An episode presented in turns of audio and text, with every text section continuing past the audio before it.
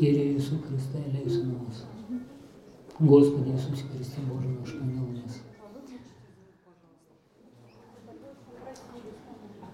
Дорогие, всех вас приветствую.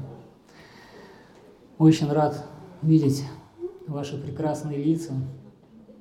Прошло 7 месяцев после моей встречи с вами, последней.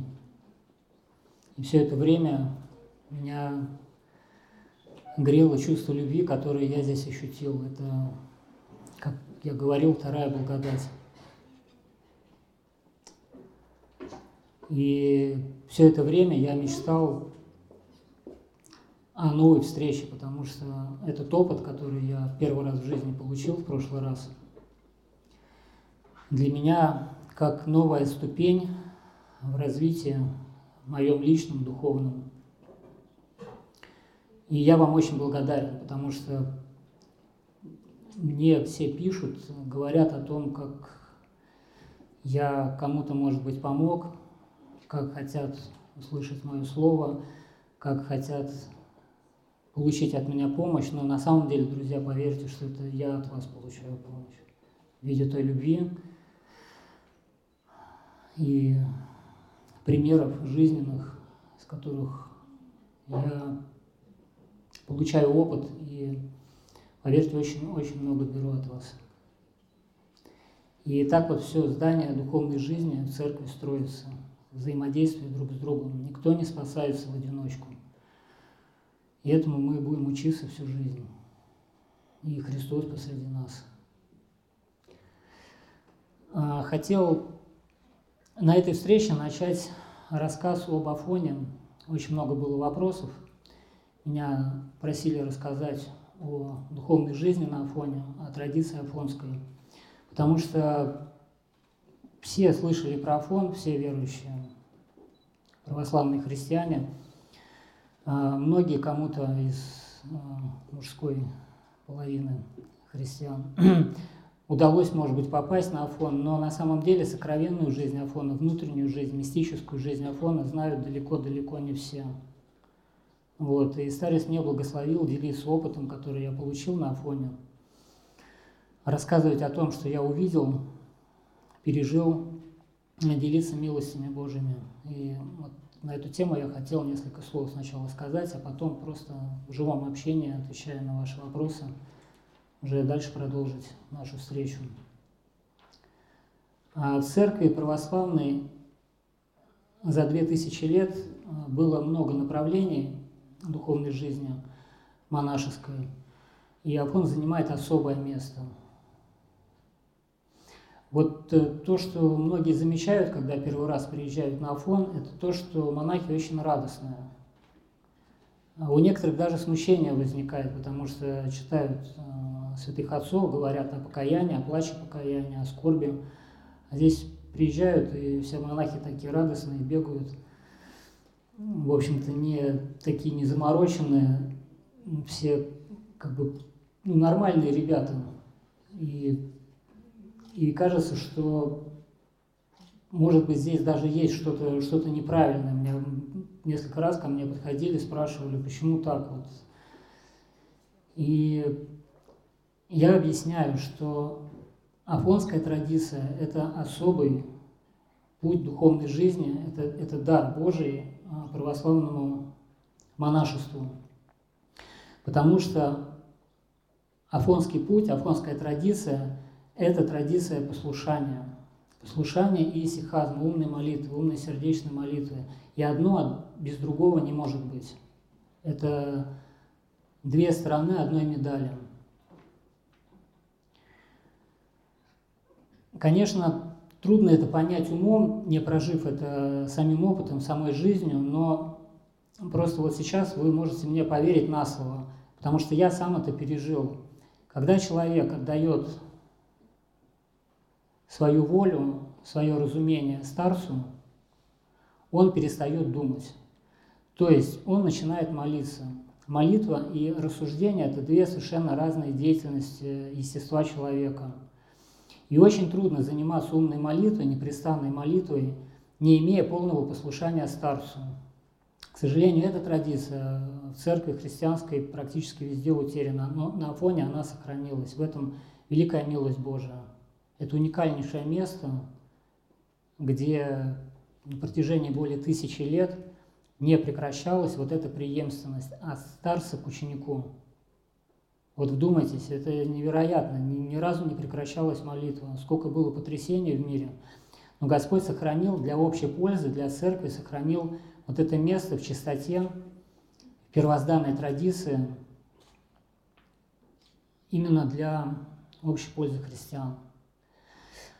Так вот, это, собственно говоря, есть Афонский путь. И поэтому монахи такие простые, такие светлые, радостные, и такие, так, ну, мирским языком выражаясь, незамороченные.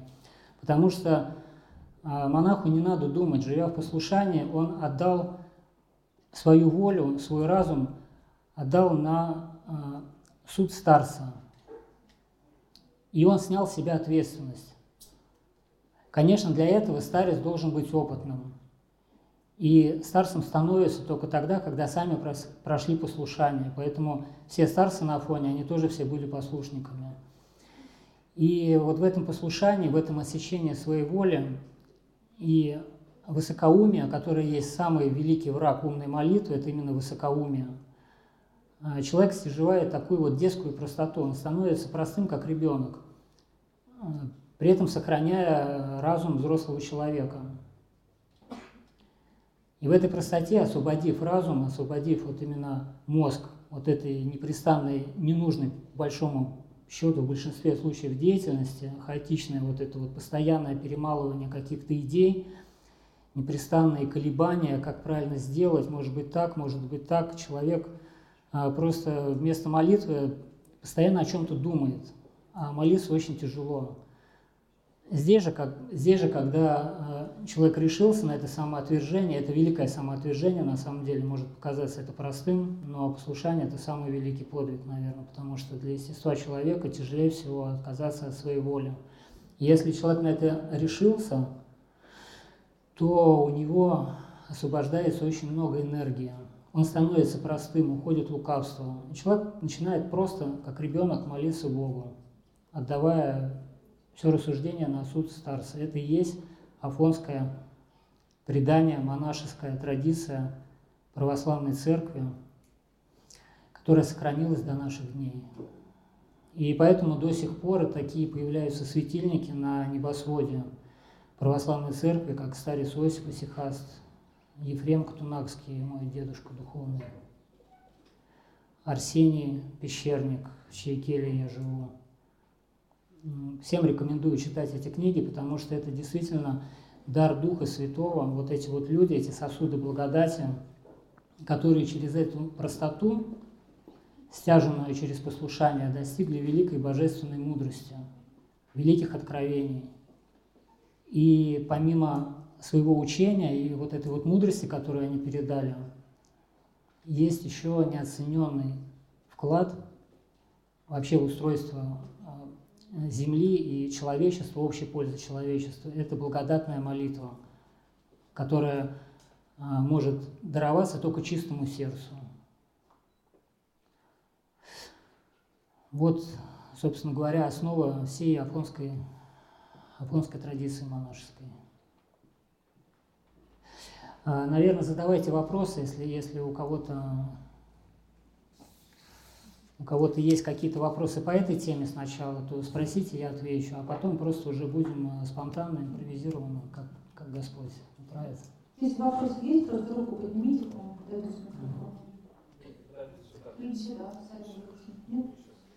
Поэтому, наверное, вопроса нет. Да, знаете, вот да, еще хотел сказать, наверное, нужно добавить, что то, что я сейчас описал, это, это великое таинство духовной жизни – и я вам это сказал не для того, чтобы вы сейчас устремились именно к такому образу жизни. Он невозможен. Просто вы должны знать, что это есть в церкви, это, это, это было, есть и будет до скончания времен. Но в мирской жизни а, нам дарован другой путь спасения. Это слово, оно было больше, наверное, общеобразовательное такое. Вот. А в миру люди спасаются немножко другим путем, И на следующей встрече я, может быть, тоже на эту тему скажу несколько слов, а сейчас просто отвечу на конкретные вопросы, если они будут. Да, конечно. Затронули, что как дети отвлекаются чистая молитва. Вот как в миру, правда. На самом деле, когда молишься, куда-то мысли не стоит все раз, раз уплывать, потом раз пытаешься вернуть, углубиться в молитву, чтобы понимать вообще, о чем. Mm-hmm. Потом опять какие-то мы. Вот как вот с этими Россия. мыслями бороться, да, вот как от них уходить. Нужен навык, нужно потихонечку, потихонечку учиться собирать ум, слова молитвы заключать. Пробуйте краткую молитву. Господи Иисусе Христе, помилуй меня. Мысль будет постоянно убегать, но вы ловите ее и возвращайте обратно в слова молитвы. Концентрируйтесь именно на том, что вы делаете. Если вы тяжело, но это необходимо. Это навык, знаете, это просто как вот любому делу можно научиться. Можно научиться петь, рисовать, что угодно. Только нужно желание, терпение и мотивация самое главное. Вы поймите, что это самое важное в вашей жизни, это молитва к Богу. И вот эта вот мотивация, она будет вам помогать собираться. А навык постепенно будет приходить. Значит, начните с малого. Пять минут утром, пять минут вечером. Потихонечку, потихонечку будет появляться навык э, ум собирать от рассеяния. Вот. еще очень хороший совет есть, такое правило. Пробуйте молиться своими словами от сердца. Это очень хорошо помогает от рассеяния. Потому что рассеяние большей частью происходит, когда мы молимся по молитвослову, особенно читая псалтырь, не понимая то, что читаем. И тогда, конечно, ему нужна постоянная пища, он должен чем-то питаться, он не будет питаться просто звуками какими-то, он будет там что-то свое производить. И, и, и этим питаться именно. Но эта пища, она бесплодна, она не будет давать силу душе, не будет привлекать благодать. Что? На псалтыре как раз вы заметили правильно. Ну да.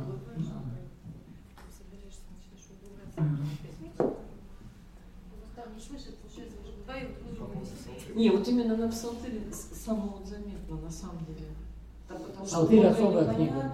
Да, да псалтырь особая и книга. Раз, и вот идет какой-то такой, то опять собираешься туда, возвращаешься, начинаешь углубляться,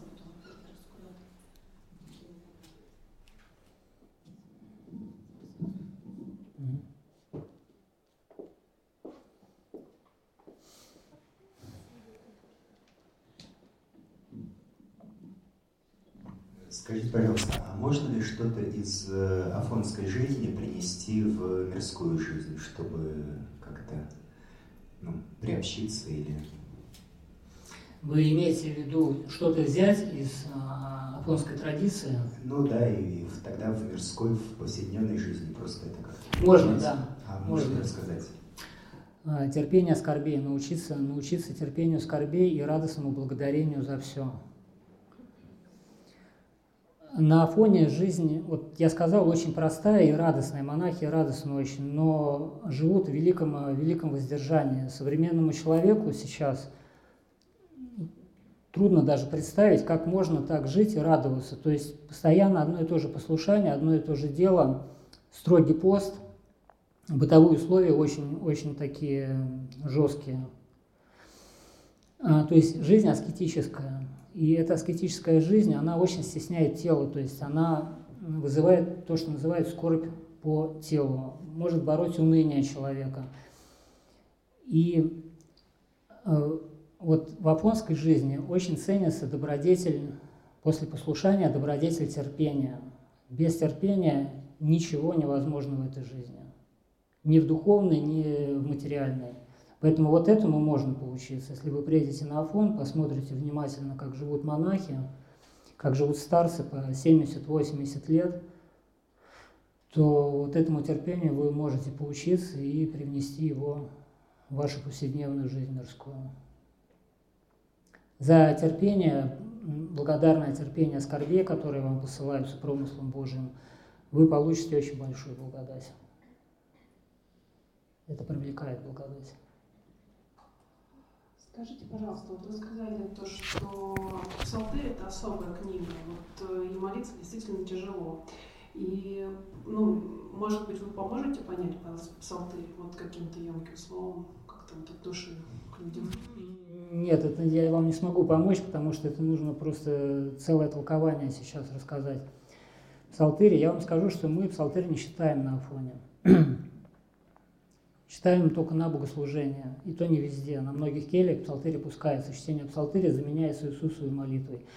Если вас интересует, то просто посмотрите, сейчас очень много информации, толкования на псалтырь, но вообще книга очень сложная. И я не знаю, нужно ли вам читать псалтырь в большом количестве, молясь, вот некоторые в правила вводят по одной, по две кафизмы каждый день.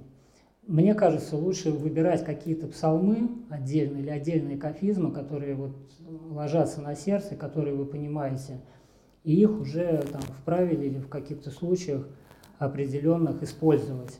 Но для этого вам нужно, нужно поучиться, вам нужно достать толкование на псалтырь, изучить, потратить время и для себя что-то выбрать.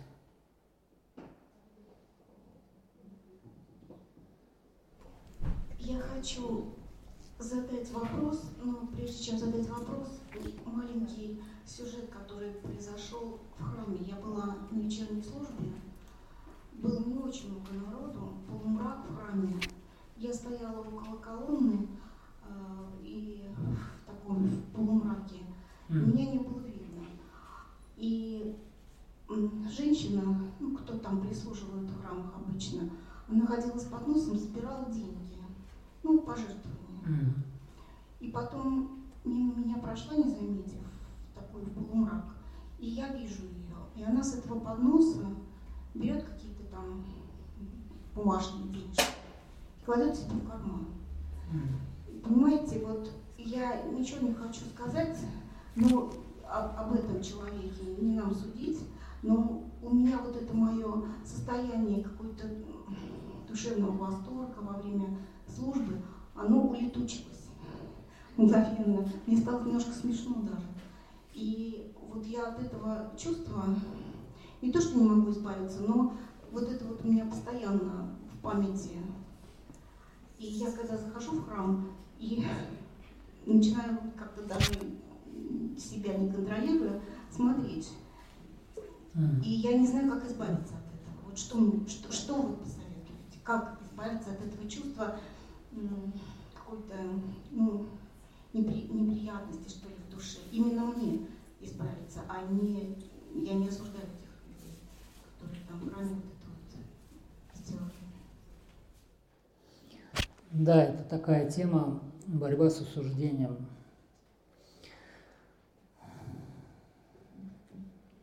К сожалению, много можно увидеть соблазнов в храме, на приходе где-то.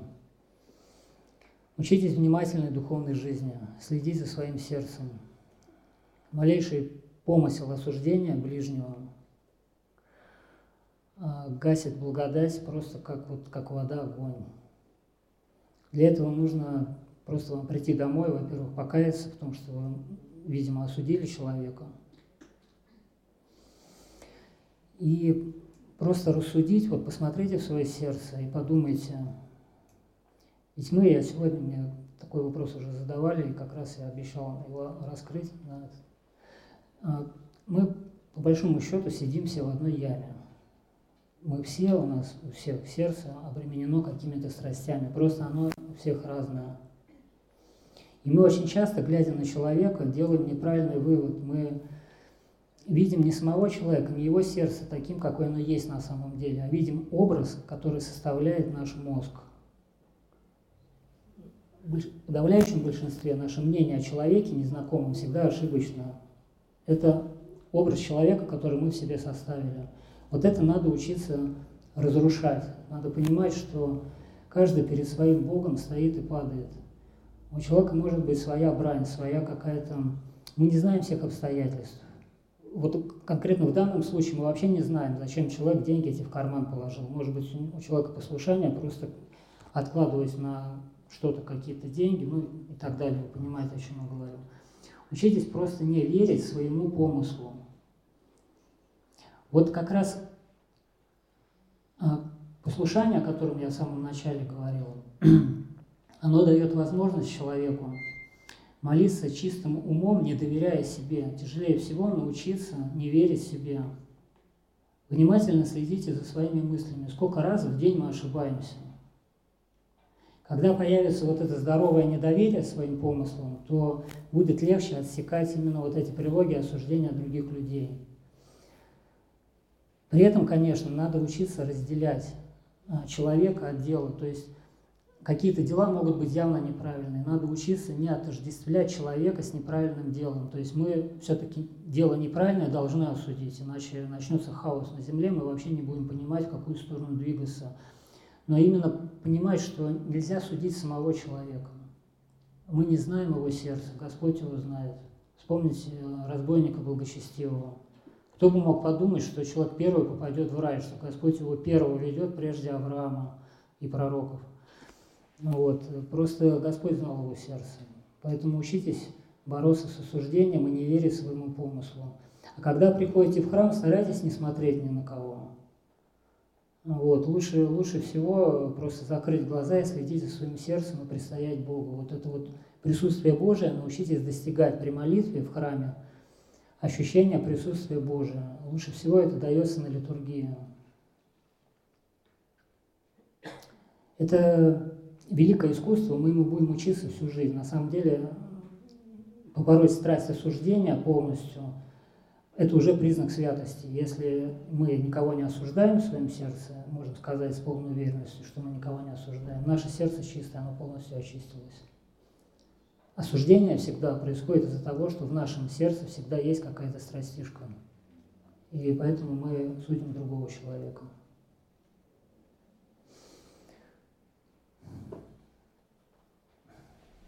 Смотрите, такой вопрос. Сейчас нам модно всякие группы в WhatsApp, в Telegram, в соцсетях там. И вот люди соборно как-то молятся и тоже зачастую берут на себя, там, у например, там, поделили кафизм, начинают там 40 дней молиться. Потом человек понимает, что ну, что-то не успевает, тяжело, бросает. И получается потом такой вот э, совесть мучает, я же пообещал, бросил. И вот в такой ситуации, если так можно сказать, чем это можно компенсировать? Если человек взял на себя обязательства и не выполнил, именно молитвенное? Ничем, просто смириться и все, покаяться. Ошиб, ошиб, ошибка. Не надо заказывать во всех храмах, да? Что? 40-40 устов не надо во всех храмах заказывать. Нет, нет, не надо. Ошибка сразу в том, что человек взял на себя какие-то обязательства. Сказано, нельзя, не давайте клятву перед Богом, какие-то обеты. Есть обеты монашеские, они даны церковью. Монах, принявший обет, не может от них отказаться. Вот. Но ему дается благодать понести этот, этот обет, выполнить его, потому что это таинство церковное. А когда человек дает какой-то обет перед Богом что-то сделать, то большая часть не получится, потому что, как правило, в этом очень много самомнения, то есть самости, и Господь просто не даст благодать смирить человека. При этом не надо приходить в уныние, отчаяние, Просто осознать ошибку и все, покаяться, и смириться, и быть мирным. Оставить этот ложный путь. Все, Господи. Отец Андрей, у меня такой случай в жизни. На день рождения, 23 октября, на Амбросе Опинского, после причастия дома внучка заметила, что у меня замироточила маленькая иконка. Матерь Божья э, с Лукианом и Корнилием Александровским выделялась мира, где ангел сверху находится над Лукианом Корнилием, и где Матерь mm. Божья в течение двух дней был. Вот как вы считаете, как к этому относиться? Спасибо. Как милости Божии, как утешение. Ну да, про жизни проблемы большие.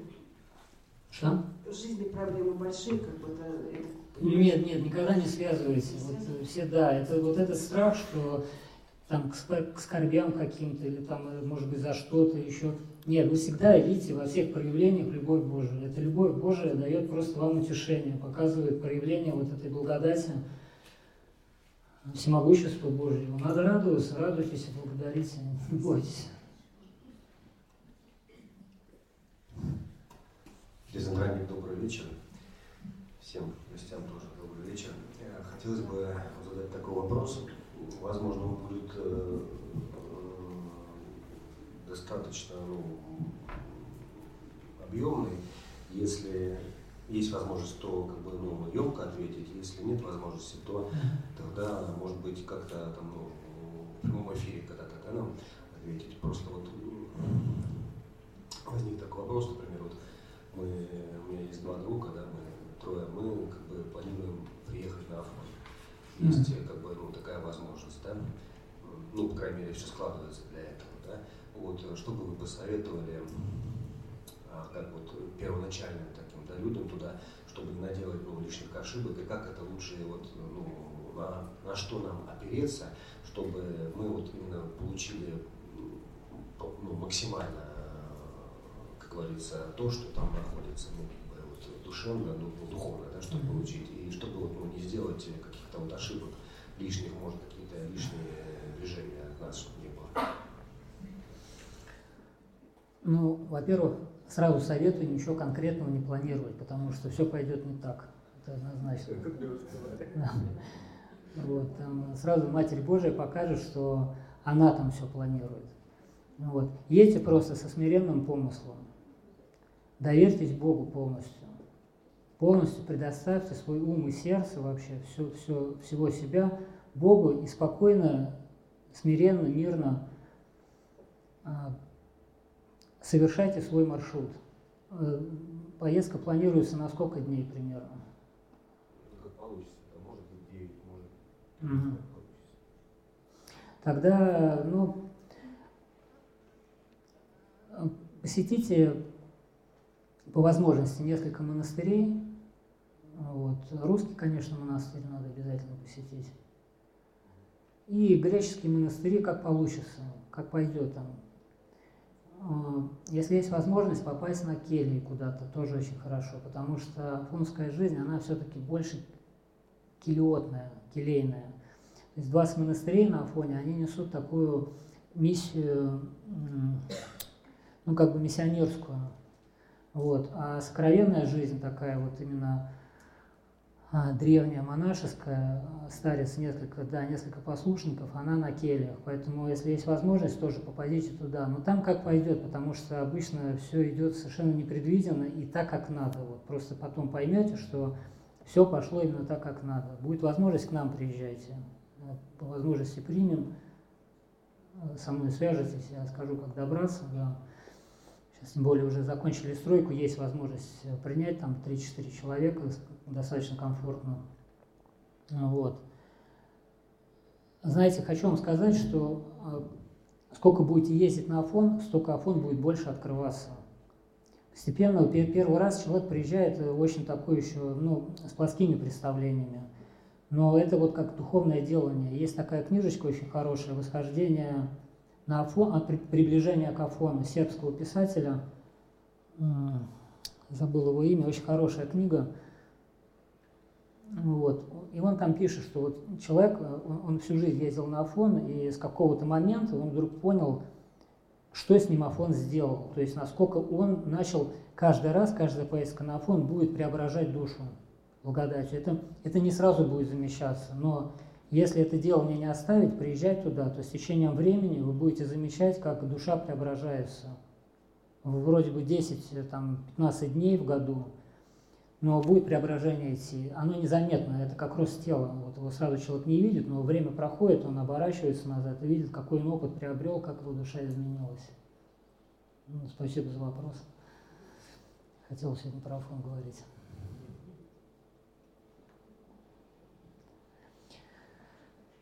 Может быть, если кто-то стесняется задать вопрос, можно написать на бумажечке, я тоже отвечу. Хотя, конечно, интереснее отвечать вот лично. человеку, видя его и слыша голос. Большое здесь.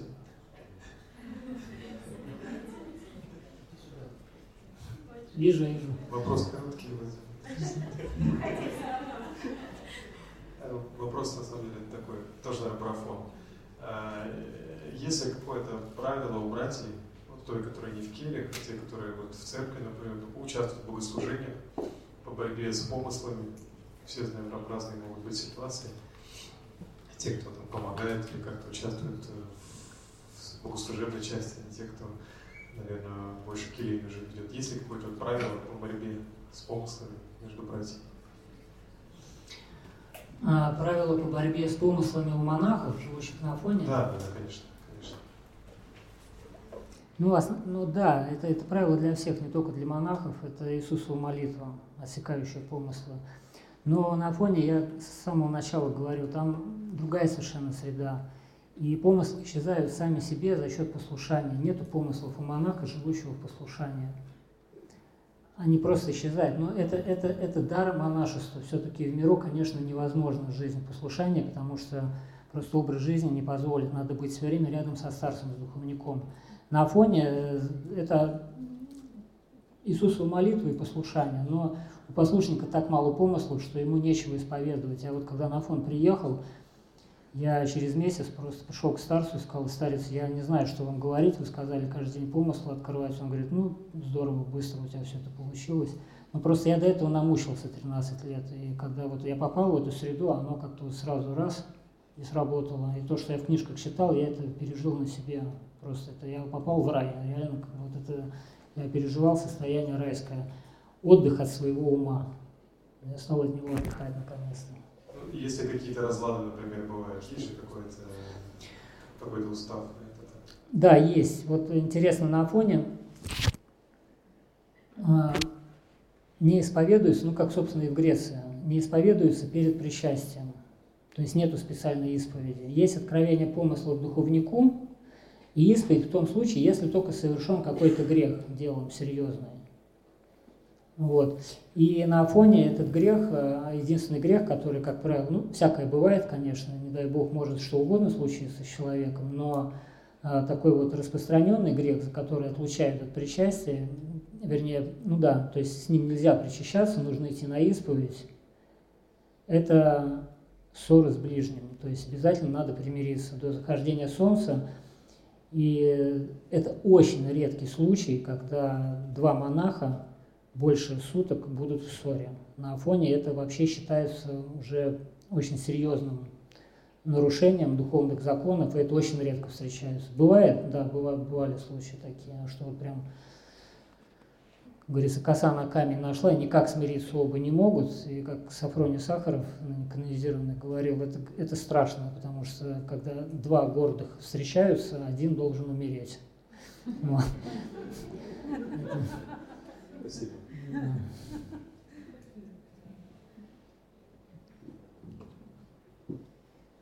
Добрый вечер, отец Андреник, всем тоже добрый вечер. Сегодня... Даша. Да, сегодня про мужика своего я больше не буду ничего спрашивать. Ты его, ты его Кто меня помнит? Ну, я стараюсь. Но он хотя бы не, не такой вредина, чуть-чуть. Лучше стал. Вот, а то помните, вы сказали, кто еще на выходе кого будет спасать. Ну, как бы да. У меня такой сегодня вопрос, но он не смешной, но вот, вот эта женщина, которую называется моей мамой, она мне никак на него не ответит. Может быть, как раз сегодня то время, чтобы вот именно вот человек, как вы, дали мне вот ответ.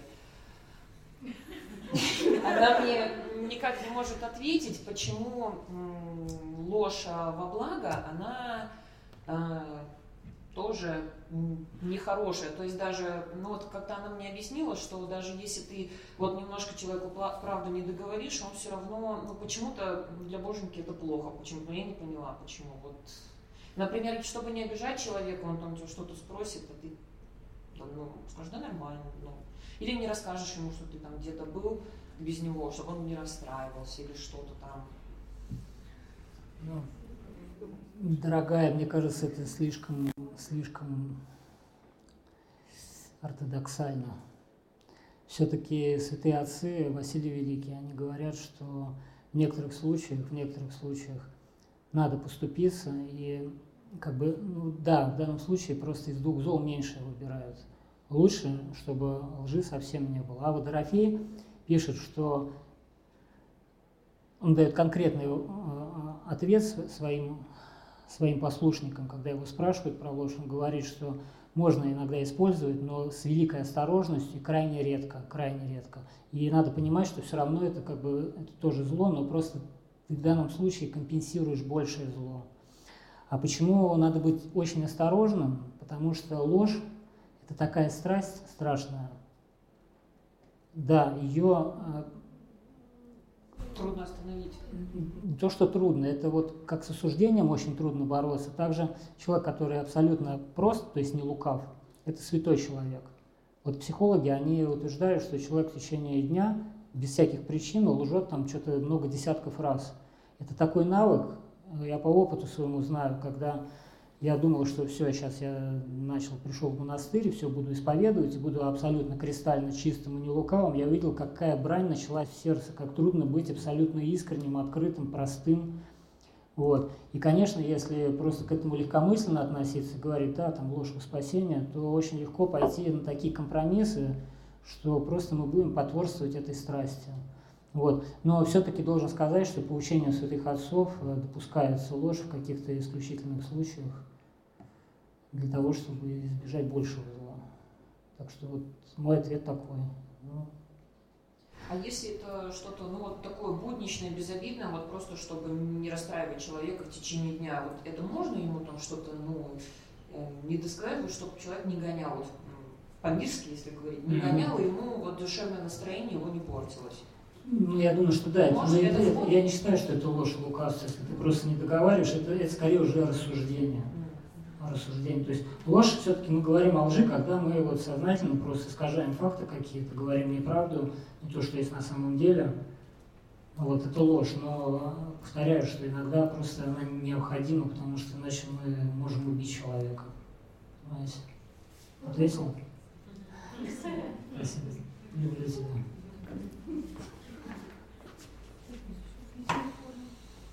Мгм.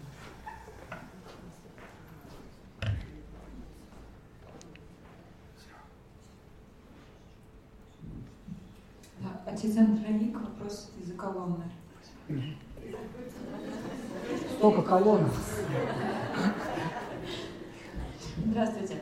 А, Если можно, два вопроса я задам. А, Первый вопрос. а, Есть ли у вас практика и какая на фоне молиться за некрещенных людей, поскольку мы в, ну, в традиции церковной не можем подавать за них записки, да, соответственно, на нас э, самих как бы ложится эта ну, обязанность, скажем так, да, вредно ли, полезно ли, какая мера может быть для э, мирян.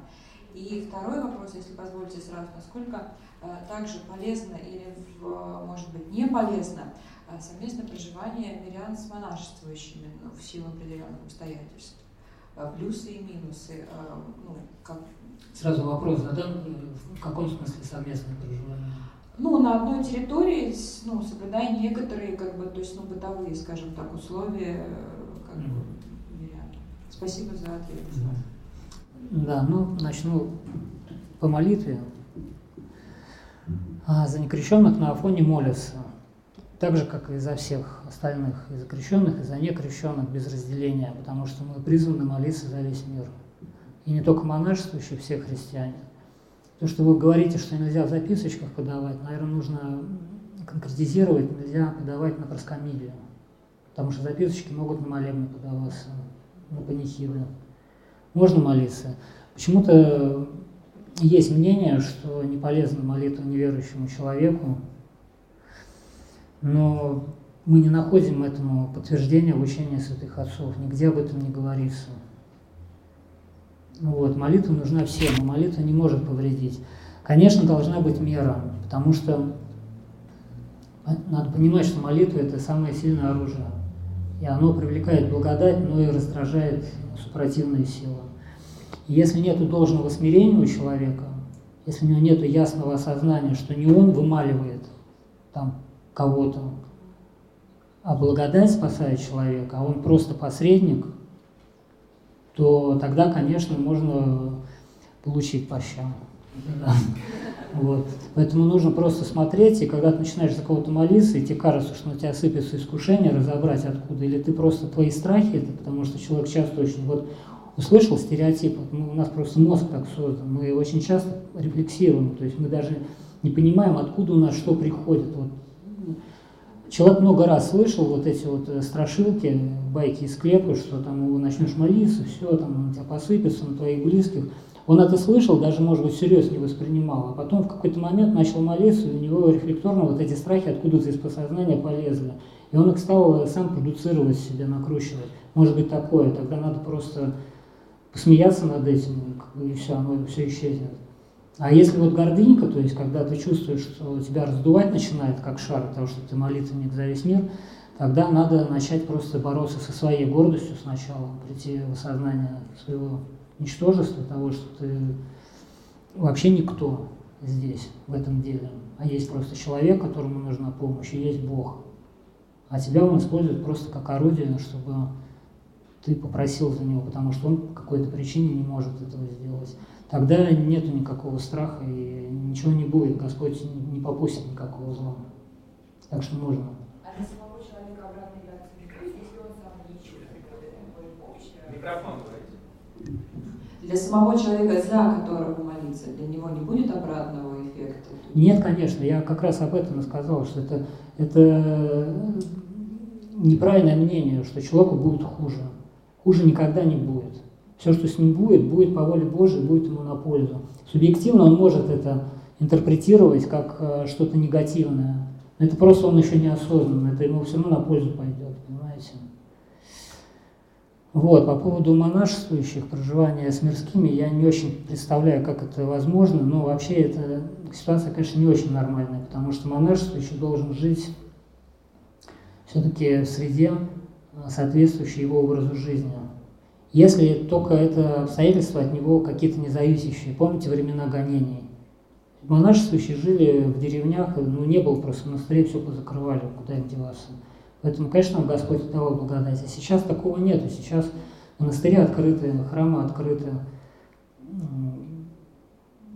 То есть есть возможность монашествующему жить отдельно. Также, также и мирянину жить э, в монастыре, трудиться это одно, а вот жить при монастыре мирянину и, и как бы без цели стать монашествующим тоже неестественно. Но могут быть какие-то случаи, конечно, такие исключительные. Вот, но вообще это, это как бы не такое некое нарушение духовных законов, все-таки оно скорее не полезно. Сандроник, а вопрос, который написали, может быть, сейчас а, да, да. Так, я тут слово одно не могу понять. Эти психологи говорят, что страхи, например, здоровья близких привлекают к ним болезни. Так ли это? Зачитай про вопрос. Да, я зачитаю.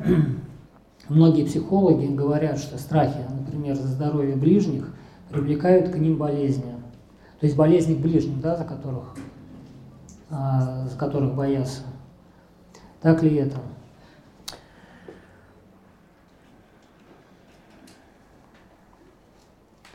Ну, есть, конечно, явление психосоматика. Вот. И если мы живем в тесном контакте э, с кем-то и постоянно за него боимся, что с ним что-то случится, ему это будет передаваться. И, ну, в первую очередь, человек сам себе будет вредить этими страхами, повредит, конечно, ближнему. Страх вообще очень вреден всегда. Вот. Но если говорить о каких-то ментальных вещах, то есть более духовно, когда какой-то ну, близкий родственник находится далеко, нету с ним тесного контакта, и просто из-за того, что ты за него боишься своего здоровья, у него это как-то будет сказываться, это уже больше из такого уже суеверия. Э, это не работает. Только если, только если очень близко мы с человеком постоянно взаимодействуем и за него боимся, конечно, а, мы вредим себе, своему, своей психике, и, соответственно, и он тоже будет, потому что мы всегда друг от друга что-то перенимаем, хорошее и плохое. Вот, поэтому нужно быть очень внимательным, чтобы не вредить другим своим неразумием. Не надо бояться за здоровье, ни свое, ни близких. Надо быть осторожным, надо к здоровью относиться как а, к дару Божьему рассудительно, но бояться за это не надо. Жизнь и смерть человека исключительно в руках Божьих находится. Поэтому прошу вас, не бойтесь. Сейчас такое время, конечно, вот у меня тут были вопросы, писали с этого, начали, как сохранить себя а, в эпоху ковид а, от безумства, видимо, немножко неправильно писали, как сохранить себя в эпоху ковид от безумства, что нас ждет дальше. Преданием воли Божию, верой, не бойтесь, Господь сколько раз в Евангелии сказал, не бойтесь. Все волосы на голове вашей сочтены. Верующему все на благо. Конечно, печальные события, но не надо от этого приходить в уныние, в какое-то отчаяние. Радуйтесь, что Господь нам дает, вот, благодарите за каждое мгновение, за каждый вздох. Это, это, же, это же великий дар Божий. Почему дети такие беззаботные? Вот, посмотреть на ребенка до какого-то возраста, он не задумывается о том, что с ним будет через там, час. Он живет этим мгновением, и он счастлив полностью. Ведь у него ничего нету, нету богатства, нету славы. Сейчас, если посмотреть, вот люди приходят в уныние, в отчаяние, в такие скорби. Вот причина очень часто не, ну, не стоящих такой скорби, которую они испытывают. Не во всех случаях. И бывает, да, конечно, очень тяжелые ситуации, но современный человек настолько избалован комфортом, работа неинтересная, там машины нету дорогой, но посмотреть никто, здоровье есть, а крыша над головой есть, одежда есть. Не хватает чего-то, что есть у ближнего, может быть, и от этого как-то грустно становится. Вот надо умоляться, радоваться, учиться радоваться жизни, как, как дети. Об этом именно Господь сказал. Если не молитесь, как дети, не войдете в Царство Небесное. Царство Небесное – это благодать в сердце. А вы ее не сможете прочувствовать, если перестанете бояться за следующее мгновение. Понимаете, живите вот этим вот моментом и осознанием того, что вы полностью, абсолютно защищены благодатью.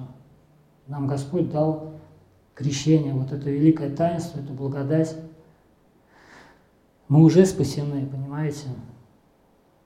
Мы уже в Царстве Небесном находимся. Отделяет нас от Него только, только наш страх и наше неверие в то, что нам это дано. Подумайте над этим. Отец Андрей. Да. Там человек руку тоже уже давно поднимает. Может быть, дать ему микрофон потом. В самом конце. Да, слушаю, да. Скажите, пожалуйста, вот э, домашние обязанности и служение ближнему mm-hmm. э, и выполнение своего дела с простой вот молитвой может заменить правила?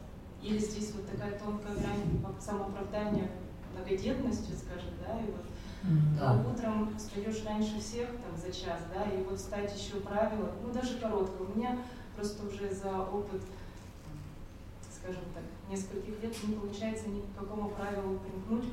Пробовала и ну, аудио варианты включить. Как-то это все суету нагоняет очень сильно, потом очень сильное уныние, что ты вот не выполняешь правила или это уходит в другую грань сильного самооправдания.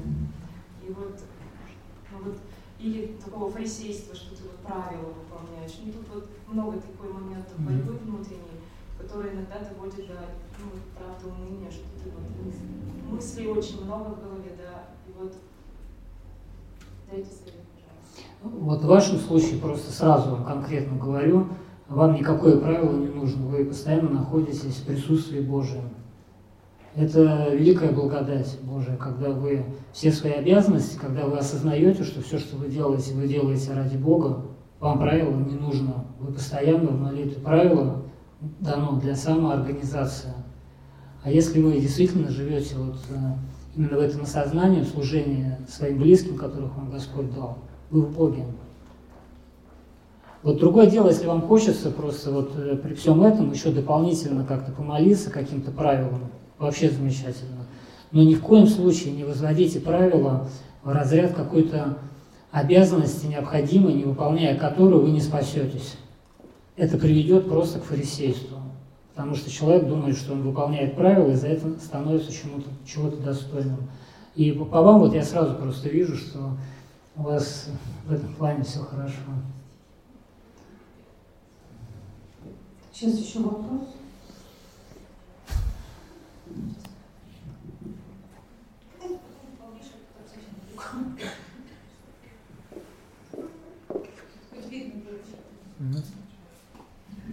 Благословите себя, Отец. А у меня, думаю, будет легкий вопрос. А, какое у вас э, любимое место на Афоне? Территориально вы имеете? А, ну, не координаты, а вот, может быть, какой-то любимый монастырь, где вы отдыхаете? Моя келья, любимое место. Вот, хорошо. А еще такой вопрос. Я вот с детства верующий человек.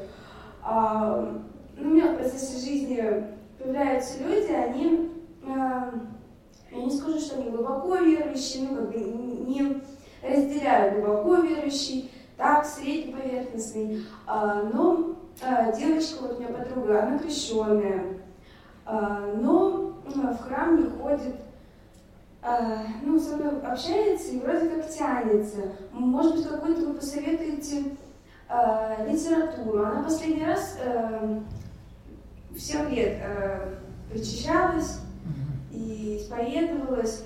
А, Я хочу как-то ей помочь и ну, на исповедь ее отвести. Духовного отца у меня тоже нет. И э, А у вас семья... есть? А? У вас есть духовный отец? Есть. Вот. А вы у него не спрашивали? А? Вы у него не спрашивали? А я вот э, у вас хочу Хорошо. спросить. Ну, Чтобы замечательно. человека не испугать, но в то же время Да, да, я понял. тянется. Я понял. Очень, да, очень, очень хороший вопрос, и я вижу, что вы понимаете, насколько велика ответственность ваша в данном случае.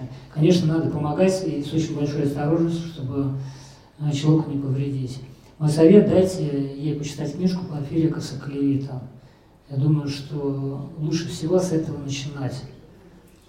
Хорошо, и сама для этого начала прочитаю. Да, читайте, Начну с читайте себя. да. А, значит, еще вопрос. Подскажите, пожалуйста, как э, быть э, молодежи в современном мире? Ну, вот, вот, с- суета, там, прогресс. А, вот, получается, ты в одну веру веруешь, а есть еще другие, да? И когда находишься в одной э, сфере какой-либо, а, возникают э, притирки, как вот их избежать? Ну, не будешь же постоянно молчать? Так. Но надо любить людей просто. Ну да, уважать, уважать прежде всего любовь. Любовь, да, любовь невозможна без уважения, без уважения личной свободы человека. Поэтому надо вести себя естественно, любить человека и просто искренне от сердца желать ему всего доброго. И поэтому все вот эти технологии современные, ведь это жизнь, без этого никуда не деться. Если посмотреть э, развитие церкви, церковь же, она, она, она всегда очень органично входила в жизнь, в любые времена. Она универсальна. И сейчас я думаю то же самое. Мне, конечно, здесь немножко трудно советовать, потому что я все-таки живу на фоне в древней традиции, можно сказать, вообще в средневековых условиях. Меняется, стандарты, все. Да, меняется, но это, мне кажется, вот эти изменения, они очень поверхностные. Вот сердцевина природы человека – это его стремление к любви и э, к взаимодействию друг с другом, именно к отношениям, она все равно остается вот именно сердцевиной, центром его существа. Все остальное, оно наносное, и оно не так глубоко на самом деле. Поэтому, когда есть любовь к человеку, то все остальное просто не так важно. И это все поймут. Пускай вы даже там не будете настолько быстры и продвинуты в каких-то вещах со своим окружением, со своими сверстниками, я уверяю вас, что в глубине сердца вас будут очень ценить и уважать. И это в любом возрасте абсолютно. Я в этом глубоко убежден. А еще последний вопрос. А как православная церковь относится к бракам э, со стороны нации? Если вот, э, ну, например, один русский, а другой, э, ну, другой нации, другой. Ну, Прекрасно относится. Все, благословляется, да? Ну, конечно, послание апостола Павла, он уже говорил, не, не только среди других. Поймите, во Христе нету нации. Апостол Павел сказал, во Христе новая тварь, нет ни Эллина, ни Иудея, ни варвара. То есть как раз говорится о нациях. Все, кончились эти разделения. Христос пришел всех объединить. Вот это вот распятие на кресте, это собрание всех рассеянных чад Божьих. Ну, правильно, мы же произошли от одного, соответственно. Да, природа у нас от мы все образы. да. Поэтому апостол Павел даже благословлял а, браки верным с неверным, говоря, что откуда ты знаешь жена, что не спасешь мужа. Но она... Вот. Поэтому, да, не бойтесь этого. Ко всем подойдем, да, сейчас еще тут у нас три человека. Да, добрый день всем. Здравствуйте, Александра Ник, меня зовут Юля. А, у меня же такой вопрос. А, был случай в жизни а, в этом году, во время крещения, я пришла на исповедь, и у меня остался довольно-таки осадок от того, что батюшка меня не допустил к исповеди именно по поводу того, что я долго не причащалась. То есть он меня отчитал за то, что я там хожу по магазинам, вот такая сякая. То есть очень грубо, очень было это громко. А, я понимаю, что судить его, как-то осуждать я не имею права и не хочу, но осадок этот остался. Mm-hmm. И я понимаю, что я не единственный такой человек, но есть знакомые, которые после таких вот ситуаций просто не, не приходили больше на исповедь. И я понимаю, что допустим, какой-то человек, который в первый раз в жизни захочет идти на исповедь, он больше вот попадет к такому батюшке, и он просто не придет. Вот как реагировать, как вернуть, наверное, людей обратно в храм, к Богу. То есть, как помочь человеку в таких ситуациях? Ну, здесь, конечно, действия, действия священника неправильные то, что, о чем я говорил, надо учиться не осуждать, разделять действия самого человека. Мы не знаем мотивации, причин, почему он так поступает, но это неправильно, я не согласен. Я вообще не понимаю, как можно не допускать к исповеди, если человек долго не причащался. Его наоборот надо тянуть на исповедь, если он давно не причащался. Поэтому ну, здесь просто надо ну, помолиться за него, постараться простить в сердце, преодолеть обиду и найти другого батюшку. То, то есть в данном случае, да, будет правильно найти священника, которому есть доверие. Вот. А там уже Бог, Бог рассудит, как, почему он так делает, но вообще это я вообще не понимаю, как, как так можно, если честно. Ну, тут, то есть здесь нет просто даже логики вот никакой. Человек не причащается, а его к исповеди не пускают за то, что он не причащался. Да. Ну, постарайтесь простить, постарайтесь умириться в сердце. Вот, и найдите, найдите батюшку, который вам будет по сердцу. Нашли? Ну, слава Богу, все. У вас обида это пройдет, начнете причащаться, исповедоваться и простите. Спасибо. Господи. Немножко разбавлю. У меня друг знакомый, он как-то рассказывал на фоне. Он был у отцов, и они ушли. Вот, и было холодно, он растапливал печку. Угу. Он накидал дров, все там, все нормально. Потом говорит, что то только что-то непонятно, темно было, я ничего не видел. А потом, когда братья пришли, ну, оказалось же на фоне очень много змей, скорпионов. Он даже не видел, а на дровах очень много скорпионов было. То есть он бросал. Он потом только в ужас пришел, чтобы понял, что он находился один, а вокруг него было очень много скорпионов. Так вот, как, как вы уживаетесь, отцы, там, с этим? Много ли действительно? И, ну, получается, что, как Господь сказал, что они вам не повредят. Да, мне скалопендра один раз в рукав залезла подрясника.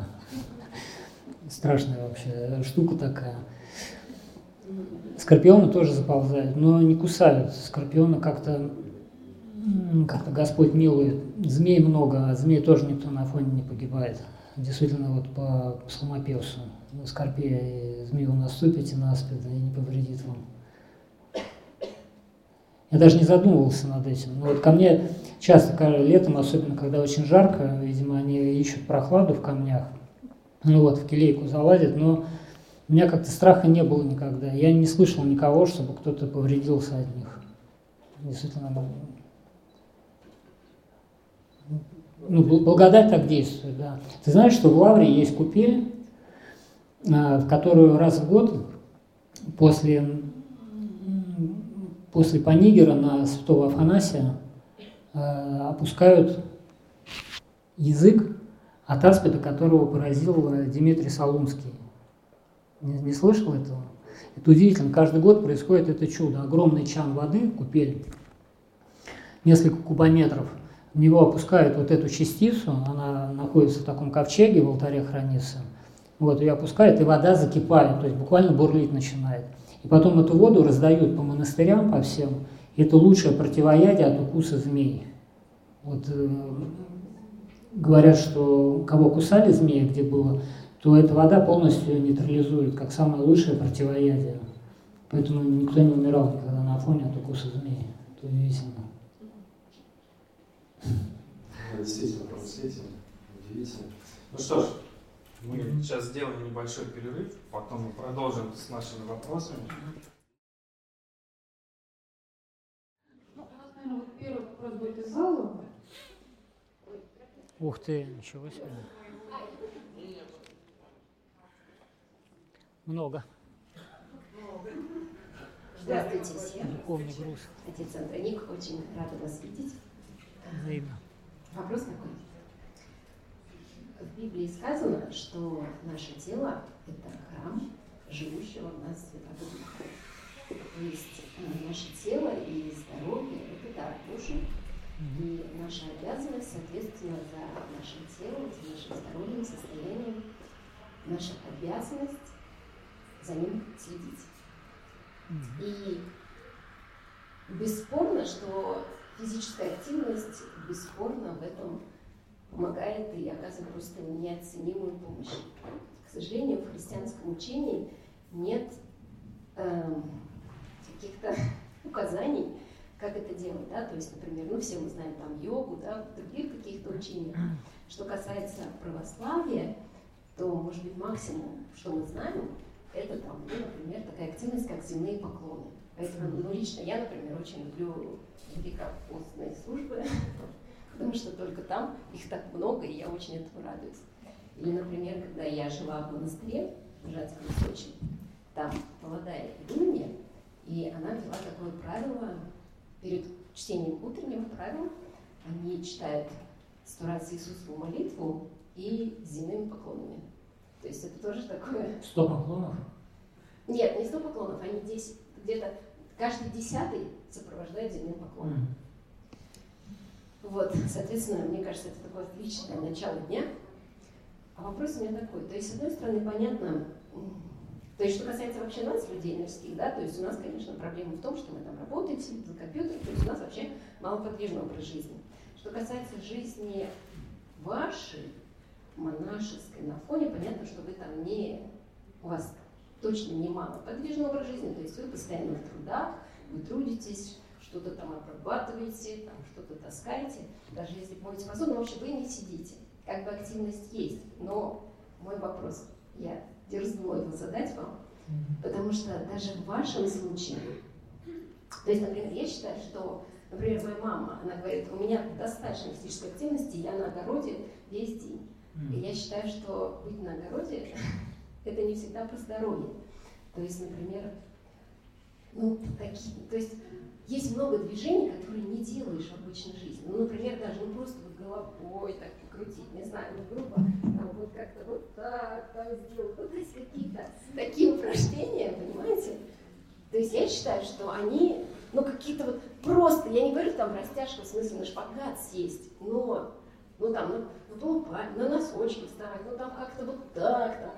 И вот мне очень чего хочется. Вопрос, вопрос. Я прям, это даже, может быть, будет просьбой, не знаю. То есть я очень радуюсь, когда я встречаю спортивных батюшек. То есть их очень мало, но они есть. Это просто потрясающе. То есть есть батюшки, там, которые бегают, есть батюшки, которые занимаются там боксом, хотя тут есть, может, какие-то нюансы. Вот. И у нас нет какого-то... То есть я все мечтаю, когда будет какой-то тоже священник, который будет показывать своим примером, ну что вот, то есть вообще представляете, как было бы здорово, если бы мы вдруг узнали, что монахи на Афоне, они тоже делают какую-то зарядку. Ну то есть мы подумали, и мы бы, соответственно, ну вы поняли мою мысль? То есть они, это был бы такой потрясающий пример, как бы, ну, я даже не знаю, это вопрос, или, ну вот, я даже, но вопрос в том, делаете ли вы зарядку? Да, делаю. Вот, так может быть, вы скажете об этом, а может быть даже Конечно, покажете? я благодарю за вопрос прекрасный. Я отжимаюсь на кулаках. Вообще, вы представляете, за всех Не всегда, когда, Представляете, мне кажется, это так важно. Вот, пожалуйста, можете вот в Инстаграме вот как-то эту тему осветить и сказать, вот я отжимаюсь на кулаках. Вот вообще, это же, ну это потрясающая информация. Вот вы знали про это? Вообще, прямо, я Ну, счастлива. Да, я об этом скажу обязательно. Я как-то не думал, что это настолько а, актуально и вызывает какие-то сомнения, колебания. Про йогу были какие-то вопросы, но это вообще, мне кажется, другая история. Сейчас мы говорим просто про физические занятия. Вот, я действительно э, с какого-то момента сам просто пришел к этому опытным путем на Валаме. У меня был очень сидящий образ жизни, то есть мне Владыка дал, игумен мой дал мне такое послушание. У меня был сихасский образ жизни, то есть я жил на скиту много лет, и большую часть суток я проводил в таком вот состоянии. Часов по 12. Вот, и через где-то года три я, мне показалось, что я уже почти что умер. Я уже начал реально умирать просто. Я проходил 100 метров, у меня отдышка появлялась. Постепенно я почувствовал, что я уже даже и молиться-то не могу. Вот, вот. Вот. И да, и после этого я начал тело приводить в порядок, так как я бывший спорт, в прошлой жизни я профессиональным спортом занимался, вот, я, значит, там включил э, некоторые упражнения, растяжку, э, подтягивание на перекладине и отжимания. И буквально через месяц мне показалось, что я просто воскрес из мертвых. У меня все заработало, я начал молиться лучше, у меня заработало тело. Вот. И сейчас тоже я это практикую, когда мне не хватает движения. То есть бывает такое, что, ну, правда, последние вот года полтора, наверное, э, со стройкой мне достаточно хватает. Ну, бывает что-то, застои какие-то. Там неделю мешки не потаскал э, со щебенкой. Вот тебе и зарядка. Что? Вот тебе и зарядка. Ну да, вот, но если я неделю просидел в келье и ничего не таскал, то я чувствую, у меня тело требует движения. И наша душа, она неразрывно с телом связана. И я чувствую, что мне это помогает реально. Потому что, смотрите, я вот прямо сейчас просто осознал, откуда это пришло. Почему об этом не говорится ни в Евангелии, ни у святых отцов. Вы мне пока вопрос задавали, я пытался вспомнить, как-то опереться. Не вспомнил, хотя хорошо знаю святых отцов, много читал в монастыре. Я думаю, что жизнь у людей, ведь в основном все писания святых людей, э, святых отцов, они больше где-то среднего века, средневековья. А люди были очень здоровы физически, образ жизни проводили активный, как правило, то есть много работали. Просто не было э, потребности такой, она просто не нужна была. То есть у людей тело и так было в порядке вот в плане именно физической нагрузки. А сейчас этого нет. Телу нужно упражнение, то есть его нужно держать в порядке. Одни поклоны э, не заменяют, потому что, знаете, вот, э, чтобы дать как бы нагрузку полную, полноценную телу, ну, в среднем возрасте, среднестатистического человека, надо много делать поклонов. А это уже в духовном плане может повредить, потому что много поклонов разгорячает кровь, Э, вызывает действие самости, святитель Игнатий Бринчанинов, он некоторым своим духовным чадом вообще запрещал земные поклоны. Когда видел, что человек начинает впадать э, в такой, как бы сказать, транс, то есть как бы в этих поклонах восторженное какое-то состояние духа, он прям сразу гасил это на корню. Вот один земной поклон в день тебе благословение, больше не разрешаю. Понимаете? Порфириков Соколеви, да, он, он описывает, говорит, что нам в принципе не нужны физические упражнения, потому что земной поклон, он тренирует все тело, то есть все мышцы, суставы, опорно-двигательный аппарат, э, как бы сердечно-сосудистый, все, но это нужно очень много делать. И Порфириков Соколевит, он делал там по тысячу поклонов, ему не вредил, он был в очень смиренном состоянии духа. А у меня не было благословения делать столько земных поклонов. И я чувствовал, что мне нужно. Я к этому как-то пришел сам, спросил у духовника, он ничего против меня не сказал. И реально я со своего опыта могу вот прям ответственно заявить, что это помогает и никакого вреда в духовном смысле принести не может, только пользу. Но без фанатизма, то есть без самоцелия достичь каких-то результатов, чтобы там продоминировать или еще чего-то. То есть только все должно направляться на духовную пользу. Вот с этим, с такой мотивацией. У меня неожиданная тема такая. Спасибо. Не согласна? Потом поговорим. Отец Андрей, у меня, наверное, вот такой вопрос. И я себе его задаю и не нахожу пока ответа. В чем мое служение Богу вообще, и как услышать его ответ? Потому что какой-то определенный отрезок времени ты жил без него, потом ты делаешь первые какие-то робкие шаги навстречу ему, а потом в какой-то момент ты стоишь на перепутье и думаешь, Господи, но ты же для чего-то меня призвал в этот мир, а чем я послужу тебе и людям? Вот у меня вот такой вопрос. А для чего нас Господь в этот мир призвал всех? Спасаться. А, хорошо. А в чем спасение заключается? Э, в любви к ближним и к Богу, послужить людям, наверное, вот так. Ну, есть более конкретный ответ. Спасение заключается в соединении, в единении с Богом через любовь, исполнение заповедей и так далее. Другими словами, это говорится блаженство по качеству. Нас Господь призвал к блаженству. В этом наше предназначение. Радоваться и благодарить Бога. Научитесь радоваться, научитесь радоваться всему, что вас окружает, вот, каждому мгновению, каждому вздоху. Поверьте, это самое лучшее служение ваше будет Богу. Потому что, когда вы будете в радости, то вокруг вас люди тоже будут освещаться этой радостью. И, а вот путь, как к этому прийти, это уже у каждого индивидуально. В двух словах, это исполнение заповедей Божьих, служение ближнему ради Бога. Да, это так. А вот как тоже понять, вот вторая часть вопроса, mm-hmm. да, мы много что задаем Богу, да, какие-то свои вопросы, у кого-то, ну, у каждого свое. А как понять, что это именно то, куда мне нужно двигаться, что вот так мне ответил Господь, что я должна мир какой-то ощущать на сердце, ну, что это не я хочу, это не, не мое навязанное, да, ведь часто мы просим в надежде, что исполнится по-моему, а воля Божья может быть вообще в другом, чтобы вот не сбиться, как его услышать, вот, вот так. Ну, уже прозвучало, да, мир сердца, мир сердца и отсутствие колебаний, то есть когда мы не мечемся стороны в сторону, и нас постоянно борют какие-то сомнения. Вот по воле Божьей, когда что-то совершается, то у тебя такой глубокий мир, тихий, очень спокойный. Это самый верный признак. Но этому надо, конечно, учиться. Это не сразу дается. Это многие годы на это уходит, чтобы чувствовать в себе вот это тонкое действие благодати Духа Святого. Сейчас два вопроса и потом, наверное, по запискам, э, много записок с вопросами. Здравствуйте, меня зовут Светлана. У меня такой вопрос. У каждого православного человека, вот на ваше мнение, должен быть духовник. А, просто, допустим, либо это такой вот награда Божья иметь а, у себя духовника. Просто в моей жизни – а, моя вера, она как прилив и отлив. То есть иногда у меня душа прям просит пойти в храм на исповедь, на, прича... на причастие. А иногда вот, ну, а, это, ну как охлаждение. Да.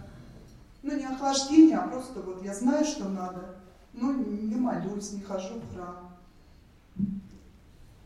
И вот э, некому, скажем так, можно, если можно так сказать, чтобы вот кто-то вот сказал, ну, вытащил как бы тебя, э, ну, только вот, э, ну, только вот как-то своим умом, либо вот Божьим помыслом опять приходишь в это вот стезю, скажем так, веру.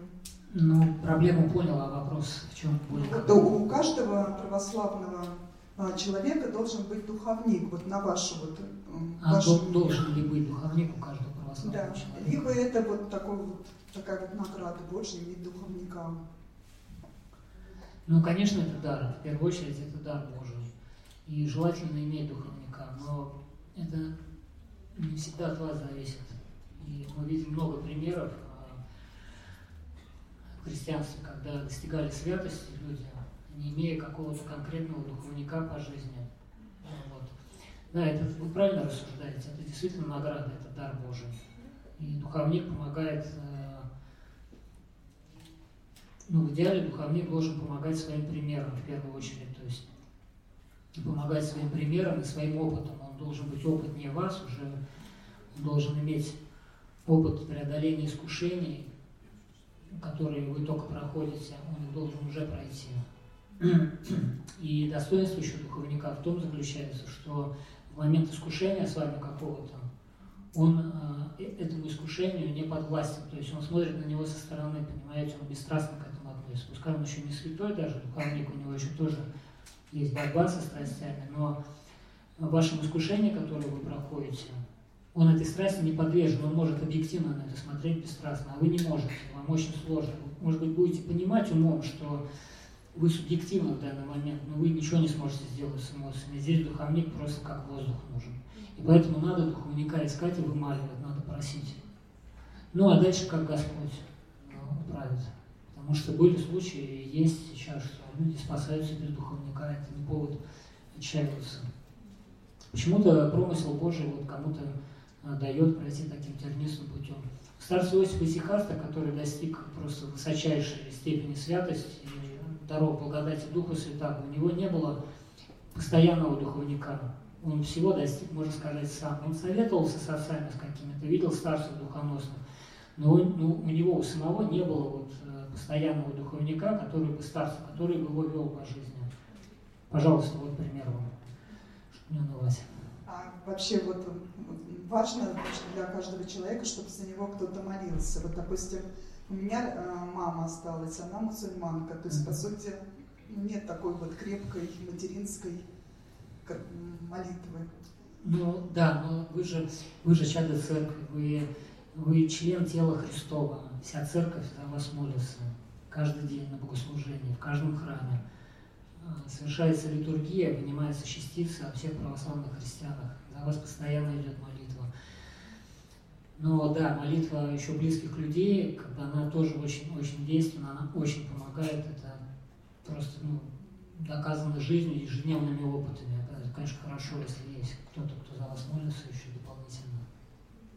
Вот, но вы никогда не будете одна, даже если вы окажетесь на непитаемом острове, все равно за вас постоянно будет возноситься молитва церкви. И при жизни, и после успения. Спасибо. Помоги Господи. Тогда еще один вопрос из зала, и я еще записочку. У меня такой вопрос возник э, про взаимодействие. Ну, я так понял, что отличается немножко афонское христианство и остальное христианство. Ну, более правильно сказать, не христианство, а практика. Христианство у нас одно, а Христос. Ну, да, да, да. да. Пути вот. разные. И вот как бы, чем отличается, как бы, ну, я не знаю, в терминах правильно, да, но смысл, я думаю, вот, что вот, ну, ну, пускай так, афонское христианство, да, и там, не знаю, там протестантское, вот как они взаимодействуют между собой. Вот, и еще про взаимодействие, ну, не знаю, ну, а, один как бы про христианство, да, а второй э, почему-то хотел сказать про афонский мир и русский мир, потому что вот такое ощущение, что там есть какая-то жизнь, э, которая вот тоже как вот афонский мир и русский мир. Вот.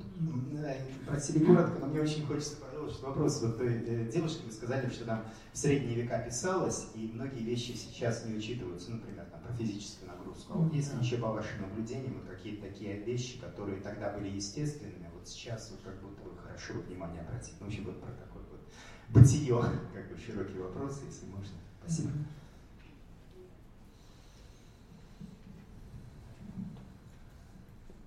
Разница, конечно, есть. А,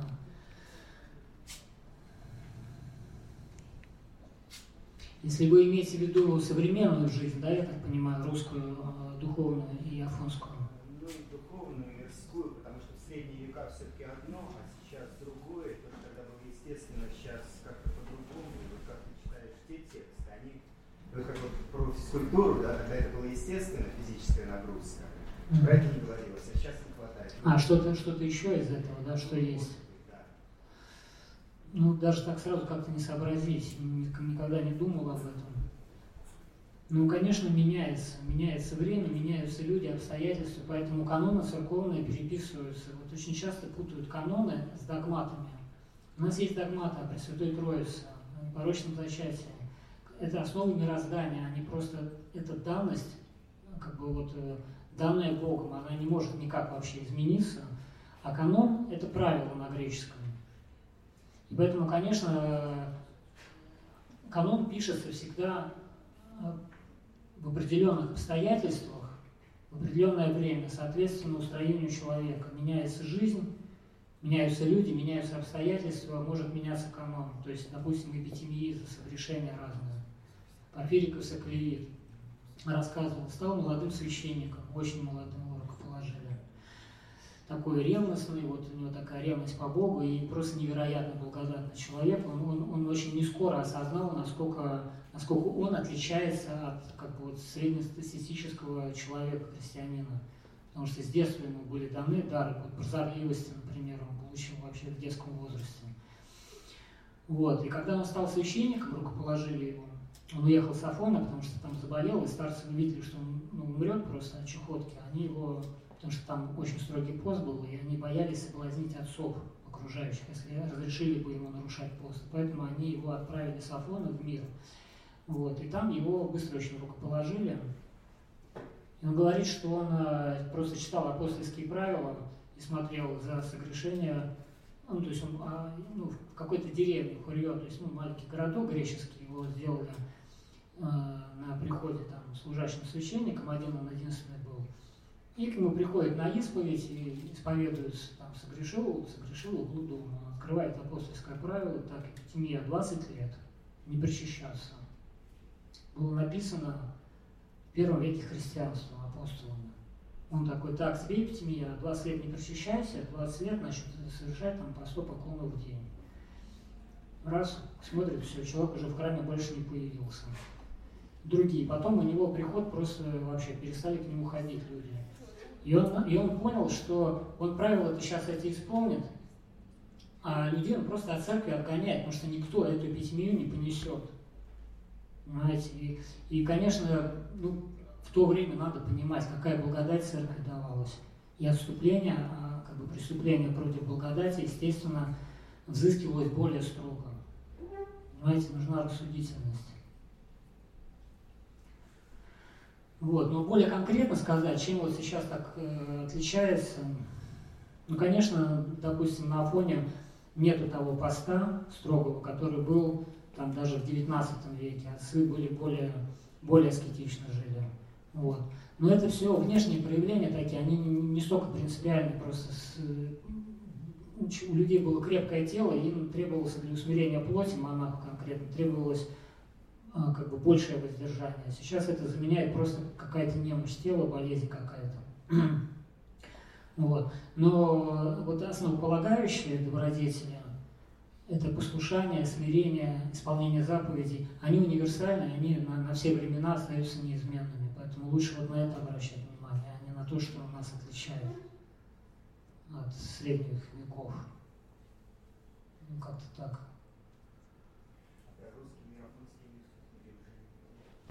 Русская практика, да, сильно очень отличается духовная от, от э, афонской именно.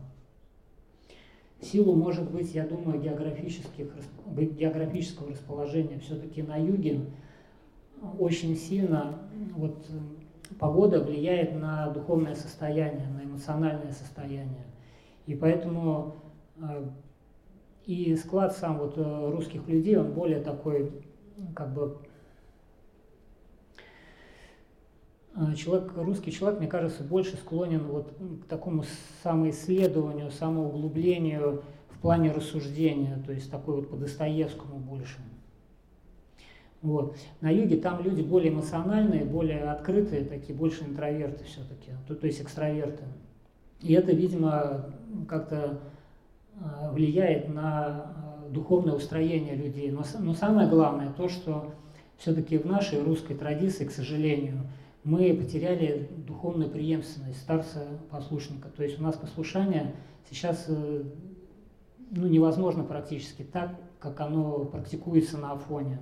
Просто этого нет. Я, я 13 лет, я начал на Валаме, я, как бы, я русский монах все-таки, ну, по рождению. То есть я родился в русском монастыре, и мы, читая книги афонские, мы очень стремились, хотели подражать. И владыка Игумен тоже как бы пытался это сделать. И мы хотели перенести вот эту традицию в наши условия, и у нас не получалось. И потом мы просто смирились, что ну не дает Господь. Нету старцев. Вот именно воспитанных к такой традиции. И мы идем путем все-таки таким более индивидуальным. Терпение скорбей, а, борьба вот с искушениями, а такого послушания полного, безоговорочного, э, жизнь в такой простоте нам просто не дается.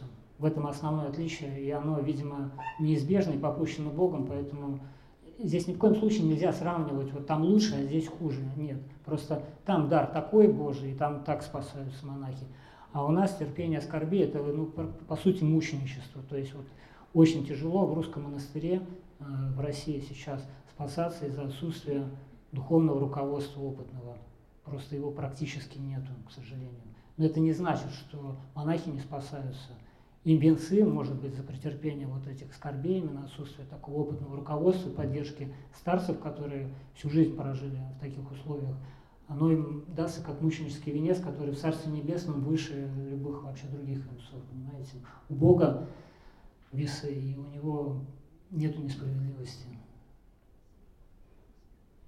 Да. Спасибо, Господи. Здесь, Андроник, такая по записочкам, если можно, очень, очень много уже написали.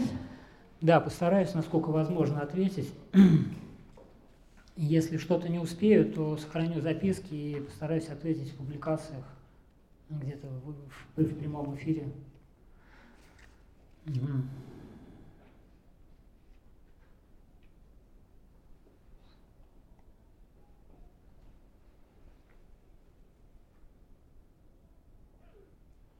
А, три вопроса.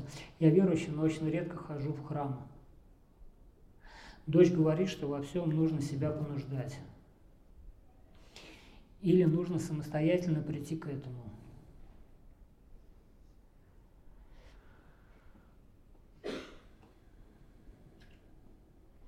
Конечно, понуждения требуются. Но здесь нужно рассуждение, здесь нужно понимать свою меру. Ни в коем случае нельзя себя излишним подвигом, каким-то самопонуждением ввергнуть в уныние, какое-то истощение. Поэтому смотрите по обстоятельствам. Вы редко ходите в храм, по какой причине? Может быть, у вас обстоятельства жизни такие, что просто нет возможности. Тогда смиряйтесь и исполнение других обязанностей каких-то в жизни, которые на вас возложены, оно вам вменится в посещение храма. Очень опасно становиться рабом правила духовного, какого бы то ни было, в том числе даже хождение в храм, когда вы ставите себе цель, задачу, я вот буду ходить по таким-то дням, столько-то во что бы то ни стало, и видеть в этом э, как бы способ спасения. А потом, если вам не удается это выполнить, вы впадаете в уныние.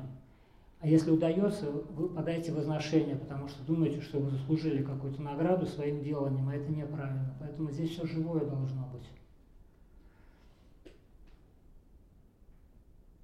Можно ли ходить к психологу? Часто задают такой вопрос. И можно ли пить кофе? Я только что пузырился кофе. Можно, я думаю, но, но просто в меру здесь нужно рассуждение, когда тебя уже начинает трясти, колотить от кофе, то какой смысл дальше его продолжать пить? Кофе помогает, когда его выпьешь две кружечки, ну, если крепкого такого в день, не пить во второй половине дня. Вот, но вообще, как бы, оно может тонус поддерживать. Старец Осип Исихаст, он пил всю жизнь, будучи великим, величайшим аскетом, он пил кофе э, всю свою жизнь, каждый день перед бдением вечером. У него было всеночное бдение каждую ночь, он молился по, по 10 часов Иисусову молитву. И перед бдением он и своим ученикам он тоже давал разрешение пить кофе. Поэтому можно, конечно. Все, что сотворил Господь, все можно, только с рассуждением в меру. А вот к психологу здесь вопрос сложный. Я думаю, что да, в каких-то случаях э, психолог может помочь. Но надо понимать, что все-таки мне кажется, я, конечно, не профессионал в этом вопросе, но мне кажется, что психолог, он не может э, полностью разрешить проблему человека. Он дает какую-то а, какую-то небольшую передышку, ведь основная, как я понимаю, работа психолога – это просто слушать, давать человеку проговаривать какие-то проблемы. Редко, когда даются какие-то советы психологам практические, которые в жизни помогают. Вот, поэтому Думаю, что можно, греха в этом нет, но не надо излишне уповать на это, что психолог разрешит какие-то проблемы. Нет. Разрешит благодать Божия, когда вы начнете жить по Евангелию и предадите свою жизнь Богу. Вот это вам поможет.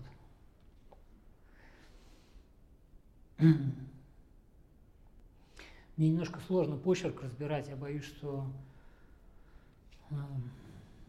на это будет много времени уходить. Может, следующий вопрос? Да, давайте.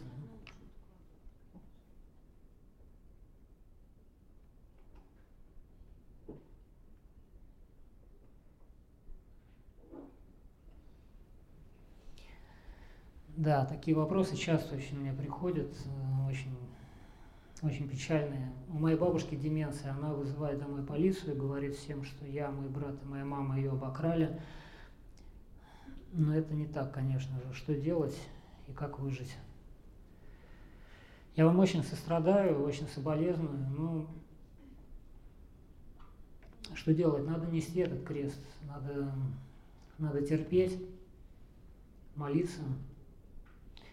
Но при этом, конечно, нужно, нужно очень большое рассуждение, потому что иногда люди начинают манипулировать. Я не знаю, в каком состоянии деменции находится бабулька, но если вы видите, что она просто уже где-то а, в какой-то степени начинает просто эксплуатировать вашу, вашу любовь, то это тоже неправильно, то есть пользы такой не будет ни ей, ни вам. Очень сложно в этом, но Да, даются такие кресты, страдания ближних, когда и ближний страдает, и вы от этого страдаете. Если вы это претерпите, вы получите мученический венец. Поэтому молитесь. Господь не дает креста выше силы.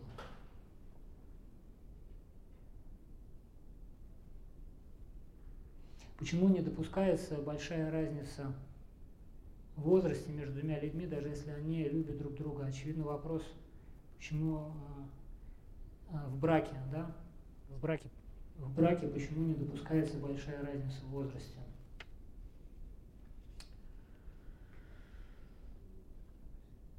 Я, честно говоря, не очень хорошо знаю вот этот канон, все-таки будучи монахом, я не углублялся в это изучение. Я слышал, что есть, ну, поправьте меня, пожалуйста, у кого есть познание в этом вопросе, правильно ли я знаю, что не допускается 5 лет, больше, чем 5 лет разница в церкви, да? Это канон церковный.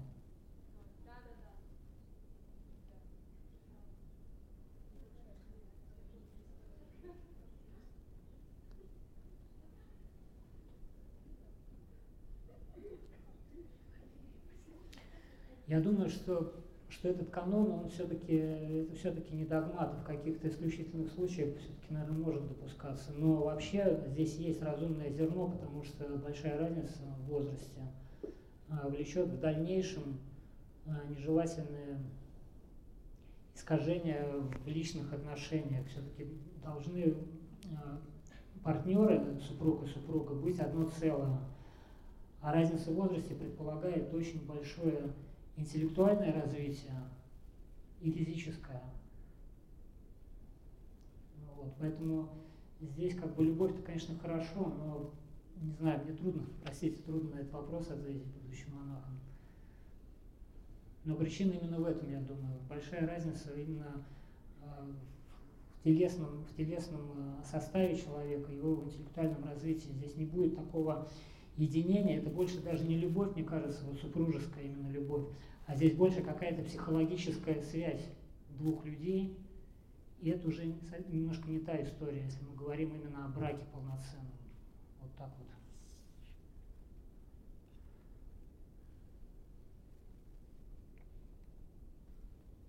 Скажите, пожалуйста, как происходит вечное поминовение на Афоне? Вечное поминовение подразумевает, что имя человека, за которого молится, будет записано в храмовый синодик. Храмовый синодик находится в храме постоянно, то есть он со временем будет приходить в негодность и будет переписываться. Пока стоит храм, будет, будут поминаться эти имена, поэтому называется вечное. Подразумевает, что храмы стоят второго пришествия на Афоне, и поэтому назвали вечное. А также не переписываются на фоне имена людей, которые подали о здравии на вечное поминовение и потом почили. А, по одной простой причине. На фоне по древней традиции, на проскомидии внимаются частицы и о здравии и упокоении из одной просфоры. Потому что считается, ну то есть не считается, а так есть, у Бога все живы. Вот, поэтому называется вечно. И мы точно так же принимаем поминовение. Это, как правило, заполняется один синодик, и потом имена должны прекращать приниматься, потому что просто физически невозможно будет записывать непрестанные имена в храме, они просто, ну, их нельзя будет физически поминать. Поэтому я слышал, что вот в России, например, есть вечное поминовение в монастырях, называется вечным, очень условно. То есть я спрашивал, говорили, 10 лет где-то хранится синодик, потом он утилизируется, потому что просто ну, уже такое количество этих синодиков накапливается. Вот. Но у нас не так, у нас все-таки мы стараемся так искренне все это делать. Да, друзья, я, я не знаю, здесь может быть кто-то есть, кто подавал на вечное поминовение, я не успел отправить сертификаты с иконками. Я это сделаю все из Питера, когда вернусь сейчас.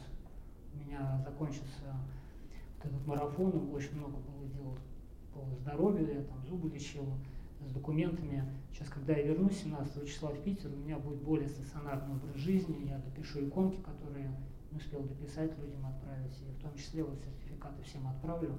Имена все в синодик записаны. А, батюшка, скажите, пожалуйста, плохо ли заниматься медитацией, дыханием, восточными практиками, но при этом верить в Бога?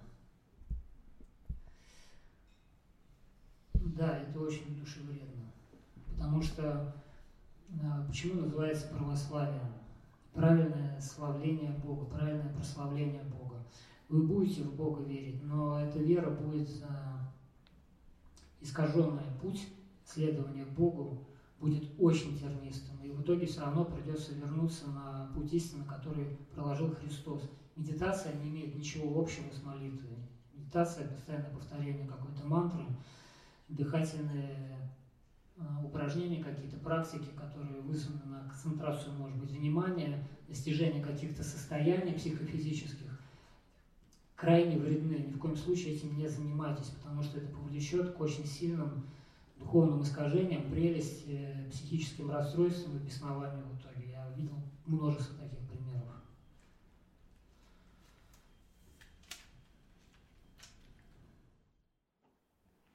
Если, Андроник, вам сложно вести свой Инстаграм? Нет, друзья, мне это очень интересно и очень благодатно Хотя, может быть, да, лет 10 назад, если бы мне сказали, что мне придется этим заниматься, я бы, наверное, сбежал бы с монастыря, спрятался бы где-нибудь. Вот, но видите, у Бога все премудро на своем месте. Вот меня опыт постепенно учит вообще ничего не предполагать, не строить, потому что мы не знаем, что с нами будет через год, как нас Господь во что, как Он строит нашу душу, как Он спасает. И я просто сам в изумлении от того, как все это вот происходит, действительно чудо Божие. Но я получаю большую благодать, и мне очень интересно, необычайно интересно вот общение с людьми, потому что, находясь много лет в уединении, на скитах где-то, я научился ценить а, отношения с людьми. То есть вот я знаю, насколько тяжело, насколько болезненно, просто физически даже болезненно полное одиночество, отсутствие человека рядом – и ты начинаешь понимать, какой дар Божий другой человек тебе. Понимаешь учение святых отцов, почему они сказали, если ты видел брата, ты видел Бога. Любовь к Богу мы можем выразить только через любовь к ближнему. Отношение к ближнему – это отношение к Богу. Все вот это вот я в уединении постиг очень глубоко, и Господь меня потом вывел вот на это вот служение. Поэтому нет, мне не тяжело, наоборот, мне радостно, легко, и я очень счастлив от того, что мне дано такое послушание.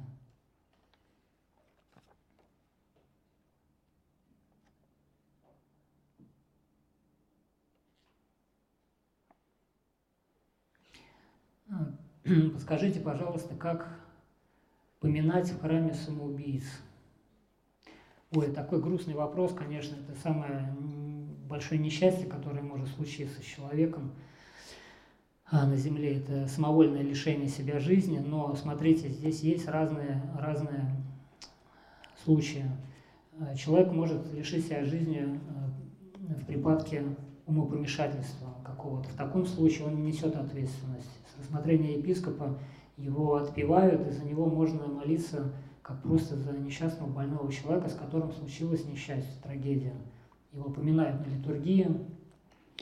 Вот, в случае, если это было в здравом уме произведено, то да, к, к сожалению, к великому, его нельзя поминать на проскомедии, но его можно поминать в келейной молитве, и в храме также можно, конечно, за него молиться, если это ваш, ваш близкий, вот, можно его поминать про себя, но, к сожалению, повторяю, нельзя давать на таинство проскомедия, потому что человек самовольно отсек себя от тела Христа мистического. И просто теряется смысл этого таинства, вынимания частицы, когда этого нету в этом теле. Там не за что вынимать просто, понимаете? Поэтому нельзя. А не потому, что Бог такой жестокий, а каратель за преступление, вовсе нет.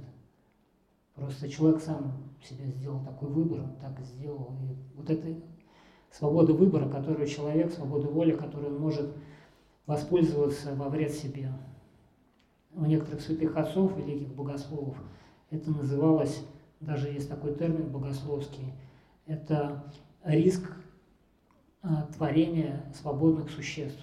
То есть Господь, Он как бы пошел на этот риск, зная, что Он дает богоподобную свободу человеку, но при этом допускается, что свобода это подразумевает полное решение и определение своей жизни. И здесь действительно возможно как положительное, то есть уподобление Богу и творению новых богов, также отрицательное – это снисхождение вот в небытие, вот это вот. Да ладно, если бы еще в небытие, там же нету небытия, человек бессмертен, он имеет начало бытия, не имеет конца. Это вечная мука именно в отделении от источника жизни, когда существо духовное осознает себя, оно есть, оно понимает, что оно не может не быть, и при этом понимает, что оно само себя отсекло от этого источника жизни. У кого-то из святых, по-моему, отцов сказано, что двери рая, э, двери ада закрыты изнутри.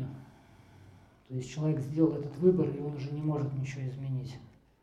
Вот. Но есть и другие учения личные, как бы, ну, вот такие вот частные мнения святых отцов, очень осторожны о том, что милосердие Божие, любовь Божия, всемогущество Божие может как-то это еще исправить. Но мы не дерзаем на эту тему рассуждать, что-то говорить, потому что это таинство будущего века. Поминать можно про себя, и, возможно, человек будет чувствовать какое-то облегчение хотя бы.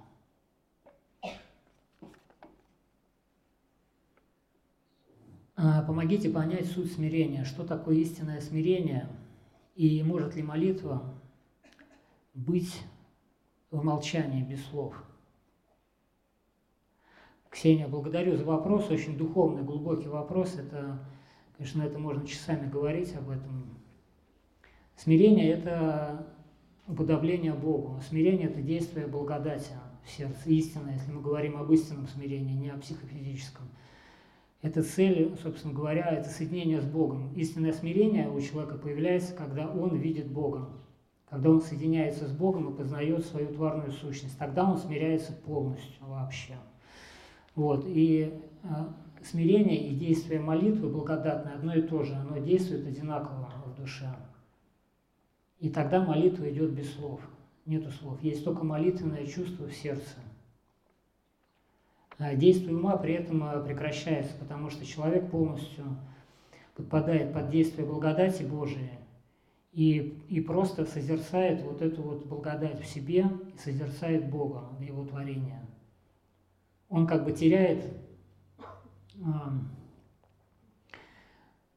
теряет свою собственную сущность. Не в том плане, что он забывает, что он человек, но он не может отделить от себя Бога, и вот эта благодать действует в нем могущественно. То есть он не делает никаких усилий, чтобы совершать добродетель или молиться. В нем это происходит самодвижно. Это самые высокие дары Святого Духа, которые даются большей частью, конечно, монашествующим и вот именно проходящим подвиг послушания, когда человек полностью смиряется в послушании, сначала психологически, а потом постепенно у него ум очищается, и в него начинает входить благодать Божия за смирение. Это путь всей жизни. Немногим отцам это давалось а, при жизни. Вот старец Осип Исихас вполне постиг. Его ученики тоже вот, но мы должны хотя бы знать, то есть нам трудно даже понять умом, что это за действие в сердце. такой высокой, такое высокое действие благодати, но мы хотя бы должны знать это, мы должны знать, вот видеть вот эту путеводную звезду, к чему мы призваны. Не умолять христианство до а, каких-то вот морально-этических а, норм внешнего поведения. Надо понимать, что сила христианства – это как раз вот в том, о чем мы сейчас говорим, о том, о чем вы спросили, то есть благодатное смирение, самодвижная молитва без слов.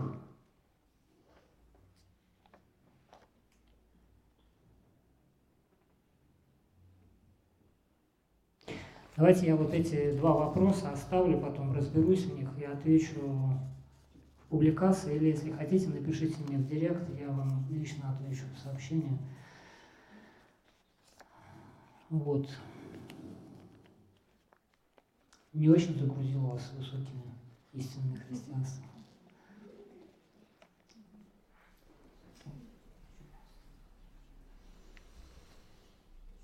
А, по записочкам там все, да, у нас? Просто я поняла, что я не Где? Вот, вот, вот эти вот еще. А, вот еще. Так, это я отложу.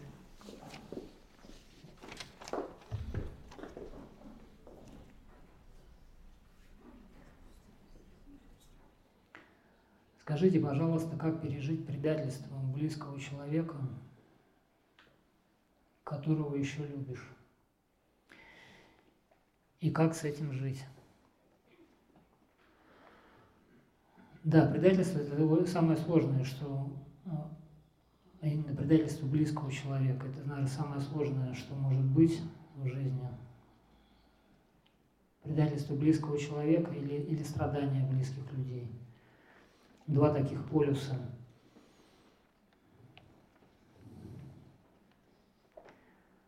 Пережить это можно только забыв о себе. Это великий подвиг жертвы на любви. У меня сегодня была встреча с человеком, у которого вот похожая ситуация. И я с этим человеком уже давно вел переписку, но никогда не видел его лица. И в переписке иногда бывает трудно очень глубоко понять человека. То есть ты его понимаешь интеллектуально, может быть, очень хорошо, чувствуешь в какой-то степени, но иногда можно, образ все-таки может немного искажаться из-за того, что слово как символ, оно очень тягучее. Вот. И я первый раз сегодня с этим человеком встретился лично и получил такое великое утешение от того, что а, увидел совсем не то, что, может быть, ожидал. То есть я думаю, что человек находится в каком-то очень таком подавленном состоянии большей частью. И вот я видел радостное лицо светлое и увидел, как человек искренне от сердца простил предательство близкого человека, и он, я вижу, он искренне от сердца желает этому человеку добра. И продолжает с ним отношения, я просто смирился в прах перед этим человеком, потому что для меня это святость. Вот. Долго мы разговаривали, и я сделал для себя вывод, что человек достиг этого именно жертвенной любовью. То есть он просто забыл про себя и стал служить ближним. Стал жить для ближних. И это привлекло такую благодать в сердце через именно преодоление этой самости и гордости, которая у всех у нас э, с грехопадения осталась, что человек вот пришел в такую меру духовного возраста Христова. Помоги нам всем, Господи. Посоветуйте, что делать, если после посещения кладбища или похорон портится настроение и становится страшно, и долго из этого состояния не можешь выйти. Ну, вообще это неправильно. Считается, что православные кладбища, они очень радостные. На самом деле мы это просто или неверие, ну, очень такое, ну, маловерие, так скажем – или, или может быть, э, незнание духовных законов, незнание вообще как бы нашего предназначения, незнание нашей природы. Вот на фоне э, похорон это всегда очень радостное событие. Когда умирает монах, считается это вот у монаха два праздника. А, это говорил Ефрем Филофейский, ученик старца Иосифа. Он говорил, у монаха два праздника. Это день пострига и день смерти. Потому что смерть – это рождение в жизнь вечную. Если вы это осознаете глубоко, переживете в своем сердце, то у вас не будет э, подавленного такого состояния страха. Это неправильно, это надо, конечно, преодолевать. Вот. Хотя по-человечески это, конечно, можно понять чисто психологически.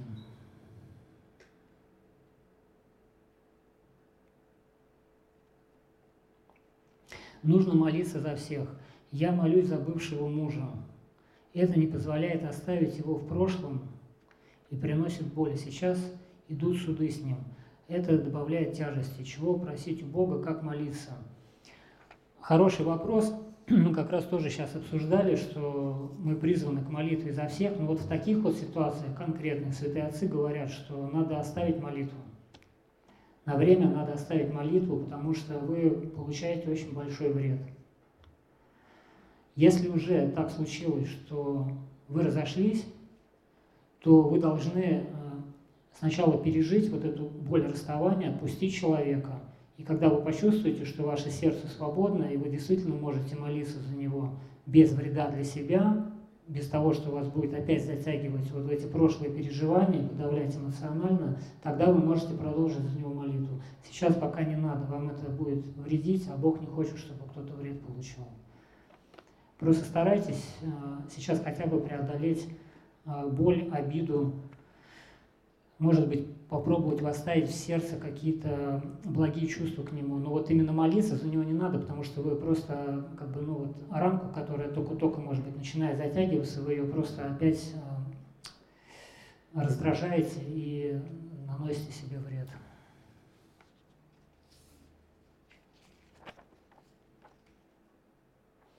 Отец Андроник, мужчины имеют благодать быть на Афоне. Какие места вы посоветуете для женщин?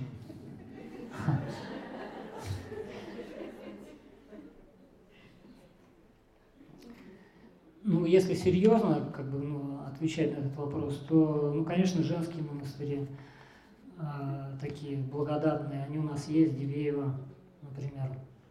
Вот. Ну, а так, да, ну, могут женщины немножко посетовать, все-таки мужчинам, ну, как бы такая, как несправедливость несколько со стороны кажется. Такое уникальное место, как Афон, только для мужчин. Ну, дорогие, придется с этим смиряться, никуда, никуда не денешься. Вот. В Греции какие сильные монастыри? Женские. Армилия, я знаю, но я мало по Греции ездил, и все-таки на Афоне там в основном нахожусь. А Афониты мало вообще с Афона выходят. Но знаю, вот Армилия очень хорошая, Сурате, где Паисий Святогорец похоронен. У них очень много монастырей небольших, таких маленьких. Вот, они все хорошие. Все-таки вот э, женское монашество в Греции очень на высоком уровне.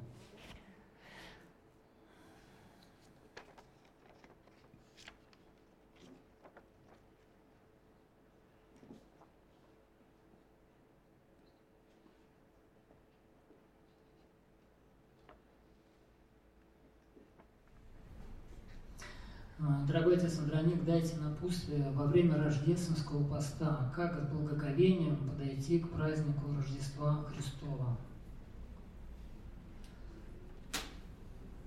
А, что? А, Здесь, видимо, вопрос про пост, как ограничивать себя в еде. С мамой на пустом месте ссоры бытовые. Прошу молитв, болящей Катерине Тамаре. Помоги, Господи.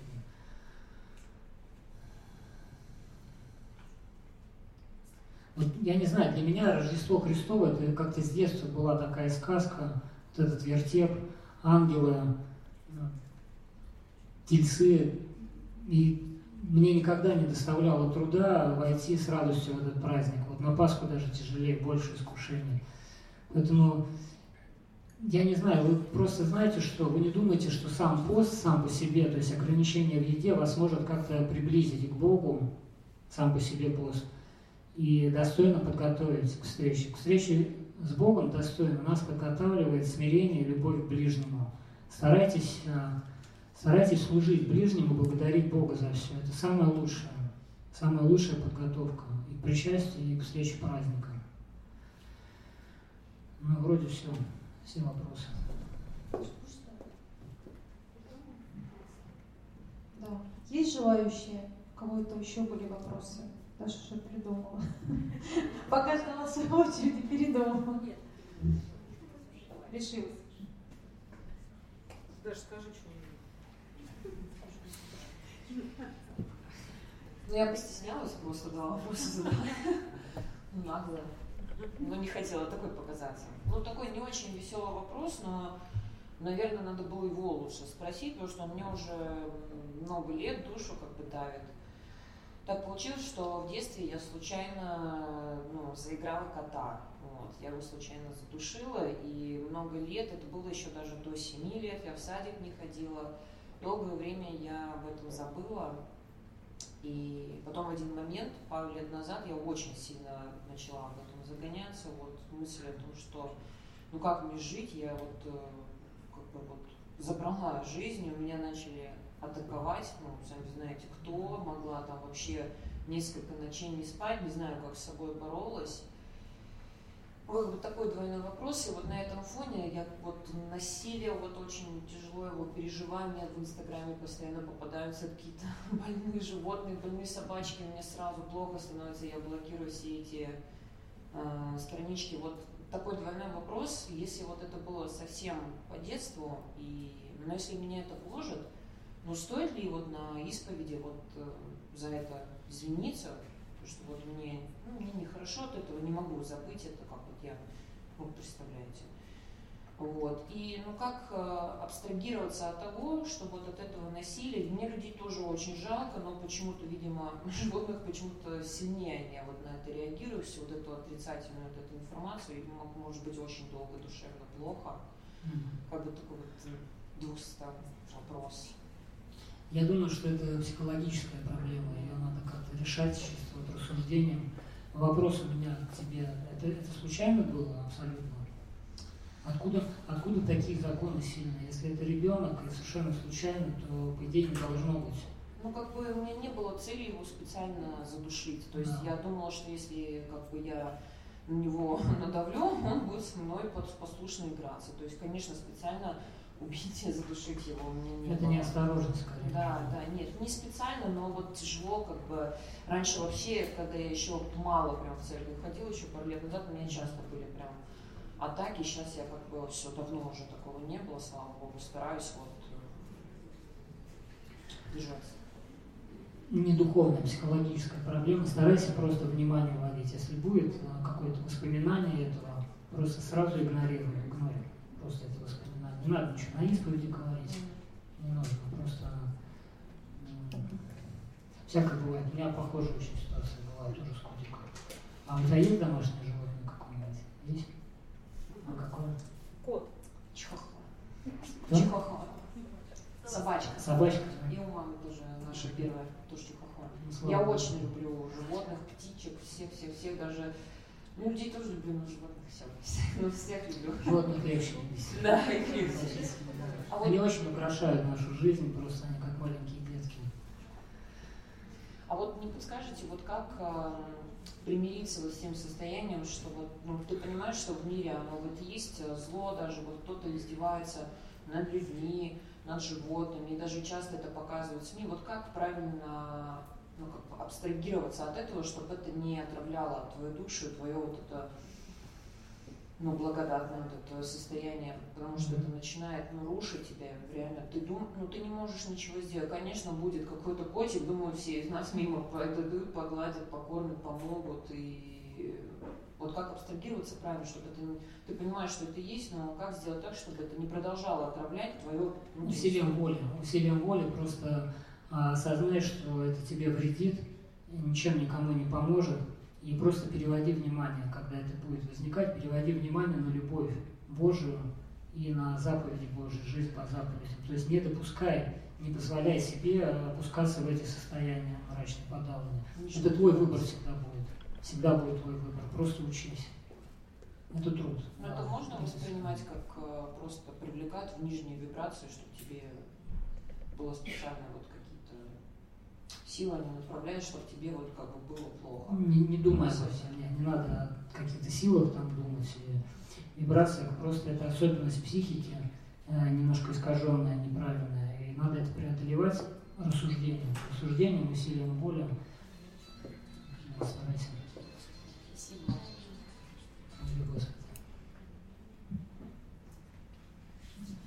Тоже есть вопрос. Вы говорили о том, что на фоне есть такая практика, да, э, тоже обязательство какое-то, что если два монаха в ссоре, то они там должны э, обязательно примириться.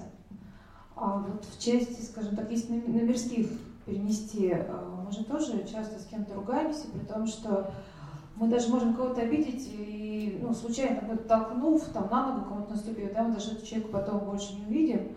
А, вот, нужно, ну, как бы, есть необходимость такой практики вот, вводить вот, среди вот, мирян. Ну, я, вот, вот, человек может для себя как бы, вот, определить, что ты должен каждый вечер тоже там совсем примириться, или это нереально? Ну нет, конечно, это нереально. Но здесь нужно здравый смысл иметь, как вы в миру не сможете так делать. Кого-то мы, конечно, в мирской жизни часто очень раним людей невольно, не специально. Вот, у нас нет просто физической возможности каждому подойти, попросить прощения, там, человеку одернуть. Это, это и не нужно даже на самом деле, потому что, в общем-то, большинство людей адекватно воспринимает, там, если нам наступили, ну да, там, может, конечно, ушикнуть на вас, но, в принципе, это все такое человеческое. Вы просто внутренне перед Богом покайтесь, помолитесь за Него, все этого достаточно.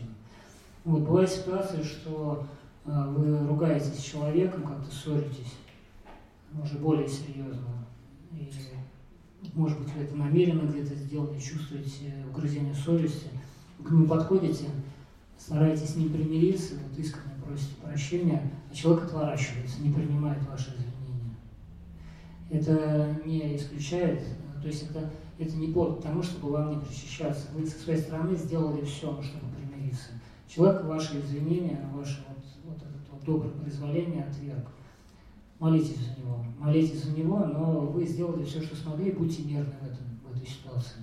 Как в любом согрешении, согрешили, покаялись, все, вздох покаяния все очищает сразу. Вот, таинство исповеди заключается именно в этом, вере в милосердие Божие. Понимаете? Спасибо, Господи.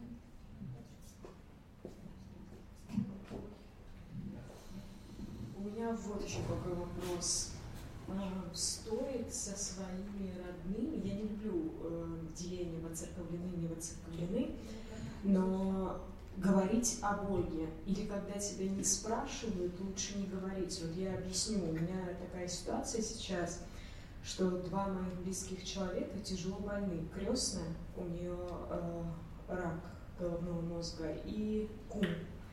Э, они оба смертельно больны, оба они это понимают. И когда я с ними говорю о том, что, ну, возможно, я дерзну там ну, за Бога говорить, но я говорю, что это призыв Божий для покаяния. Идите в храм, пожалуйста, пожалуйста, идите на причастие. Не ищите ничего. Я готов, не готов, ел, не ел, вычитал правила, не вычитал. Просто идите, постойте там пять минут. Я уже, у меня просто крик души какой-то. И люди говорят, не хочу не хочу, я там свечку поставила и все. Или вообще вот просто отвергают. И, и мне становится за них ну, просто страшно, потому что и с одной, и со второй стороны уже идут попытки суицида. И я не знаю, как вообще затащить их в храм вот так. Я, я не знаю. Ни в коем случае нельзя этого делать. Вы только навредите еще больше. Все, что вы можете, это сейчас молиться за них и любить чтобы они чувствовали ваше тепло Святые отцы говорят, что никогда не говори, если тебя не спросили. Смотрите, вы же, вы же сами видите, вот говорите, что у них идет отторжение. Ну, я сейчас просто молчу, я уже выбрала такую позицию, что вообще ничего не говорить, не давить, не любовью, никак, вообще никак. Просто отойти в сторону, и мы соборно за них молимся, и, и больше ничего. Но мне просто в какой-то момент страшно, что вдруг в жизни ворвется, а, Надо а человек быть, да. так и и так и не пришел. Надо быть очень аккуратным, внимательным. Я, я не говорю, что надо вообще как бы отойти просто в сторону и все. Просто здесь нужно быть максимально тактичным и осторожным и рассудительным. Говорить надо, но с великой осторожностью и сразу следить за реакцией. Если, если человек сопротивляется, отталкивает, ни в коем случае никакого давления, потому что это только усугубит все очень сильно, понимаете? Можно говорить не о том, что надо идти в храм скорее вымаливать себе спасение. Можно, может быть, говорить о любви Божией, красоте мира, о каких-то положительных таких вещах, которые косвенно подведут человека к осознанию бытия Божия, к тому, что любовь все сотворила, о том, что а, природа человека бессмертна, что смерти нет, есть перерождение, рождение в жизнь вечную. Но более конкретно я вам не могу сейчас сказать, то есть я вам саму суть передаю, понимаете, да? Вот. А просто тянуть человека в храм, он же ничего не понимает. То, что вы ему говорите, иди в храм, причащайся, это для вас имеет смысл, а для него в этом нет смысла, если человек не высокомленный. Ему, может быть, больше зайдет именно вот что-то о бессмертной природе человека, о любви Божией, о том, как вот все сотворено, насколько, насколько велики вообще глубины человеческого существа, что ученые сколько изучают мозг человека, его природу, сколько феноменов, и просто разводят руками. То есть, ну вот посмотрите, сколько исследований, последних достижений науки. Чем больше мы узнаем человечество, тем, тем больше та, тайн открывается. То есть вот эта вот непостижимость мироздания, она человека должна подвести к тому, что он поймет, что у всего этого великого и грандиозного должен быть источник, что это все породило. Вот к этому надо подвести, понимаете, а не, а не просто к таинству Христову, э, церковному. Ну, просто, знаете, тут еще такая ситуация осложняется тем, что они говорят, что они уже слышат голоса, что там пойдем со мной туда-то, сюда-то, и попытки суицида неоднократные, не один раз, а это повторяется с какой-то периодичностью. И вот здесь уже вообще просто ну, здесь, да, что надо в таком, в таком случае нужно уже опровергать, то есть нужно уже объяснять, здесь, здесь возможно, нужно уже какую-то настойчивость проявить. Раз человек говорит о потусторонних голосах, надо ему сказать, что ну, если есть вот такие вот вещи, давай, ну, давай посмотрим. То есть есть ангелы, есть бесы. То есть начинать как-то вот э, человека внимание его направлять, но направлять именно к Богу.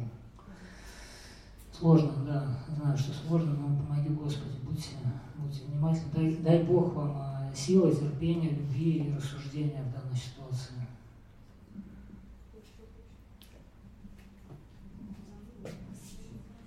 Спасибо, Господи. Отец Андроник, подскажите, пожалуйста, такой вопрос. У нас э, в мире много религий, и вопрос следующего характера, как и атеисты, есть и люди, которые вообще не знают ничего о Боге. А удостоены ли будут чисто с христианской точки зрения эти люди а, Царствия Небесного? Вы имеете в виду люди и инославные, и неверующие, то есть все то есть не православные все, которые, христиане. Да, не православные христиане, которые атеисты, которые совсем ничего не знают и никогда не знали ничего о Боге и не интересуются. То есть они совершают добрые дела, они живут вроде как, mm-hmm. не совершая ничего плохого, вот такого плана. Ну, апостол Павел говорил о язычниках вот в этом контексте. Он говорил, что э, язычники будут судимы по, э, по действию сердца, то есть по закону своей совести. Это очень вопрос такой очень темный и неисследованный. Святые отцы рекомендуют оставлять это все на, э, на промысел Божий. Понимаете? Вы смотрите, откуда вопрос приходит, почему вас это так сильно заботит. У вас же нет проблемы с верой, вы находитесь в лоне церкви, вы переживаете за этих людей. Даже, даже вопрос не то, что это чисто из интереса, то есть понимаешь, что... Ну вот я так и думал, да, это да. чисто из интереса. Знаете, этот интерес не очень, не очень спасительный. Он вас уводит немножко не, не в те области. Занимайтесь лучше. Знаете, как Феофан Заторник спросил, спасутся ли католики? Он сказал, не знаю, спасутся ли католики, но если я уйду из православия, я точно погибну. Вот идите этим путем лучше. Спасибо.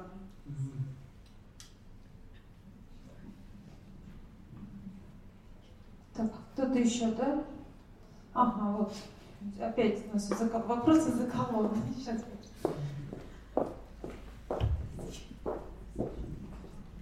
Снова вопросы за колонны. Отец Андроник, э, ну, не знаю, как есть у вас опыт как бы с мирянами с, с этой стороны, но у меня такой вопрос. Здесь взрослые люди в основном, да, у нас э, у всех, у большинства есть родители.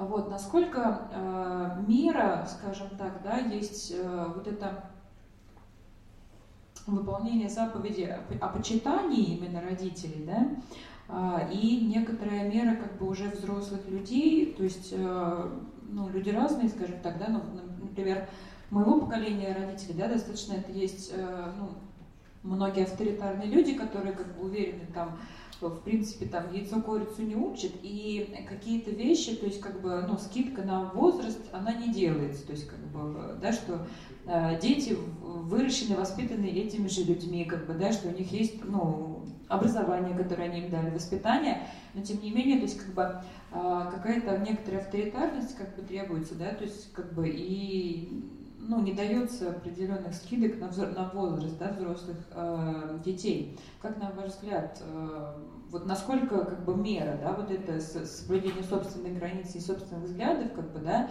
и уважение, почитание родителей, чтобы, э, ну, скажем так, чтобы не ввести их в некоторые как-то не опечалить, да, но при этом как бы не оставаться ребенком. Да, то есть вы имеете в виду, когда дети уже повзрослели, а родители продолжают к ним Ну, ну или просто требуют, да, определенных как бы вещей, которые, ну, тебе, в принципе, как бы это уже... Ну, то есть ты их не обижаешь, но они ощущают, что они обижены как бы чем-то. Ну, вообще заповедь о почитании родителей э, детьми говорит о другом. Здесь говорится о том, что э, дети должны заботиться о немощных родителях и э, всячески оберегать их. А ваш вопрос, он немножко другой. То есть вот эти отношения уже, воспитание, а, может быть, иногда неразумное, как бы, ну, вот отношение родителей к взрослым детям. Тут, конечно, не будет нарушения заповеди, если вы будете исходить просто рассудительно из того, что ну, в данном случае неприемлемы какие-то наставления родителей. Может быть такое. Это, это не будет нарушением заповеди, но нужно постараться да, сделать так, чтобы их не обижать. Но вот если да, их это в их понимании огорчает, то есть вот эту как бы вот дилемму как разрешить, потому что ты понимаешь, что, что ты не можешь э, выполнить то, что как бы ну от тебя mm-hmm. хотят, требуют, да, возможно, а, но при этом как бы ты не хочешь и огорчить человека. Вот, и вот это как бы тонкое. Ну, рассуждение требуется, надо смотреть здесь вот как раз немножко, может быть, другая тема, о лукавстве мы говорили, двух зол меньше выбирают, но тут тоже вот как бы в, в этом же ключе, понимаете, смотрим, что, что, где больше пользы, где больше вреда, смотря что вам говорят, насколько они опечалятся, насколько вы вред потерпите, если будете слушать их. То есть здесь очень индивидуально, надо требуется рассуждение. Но иногда нам просто бывает необходимо опечалить человека.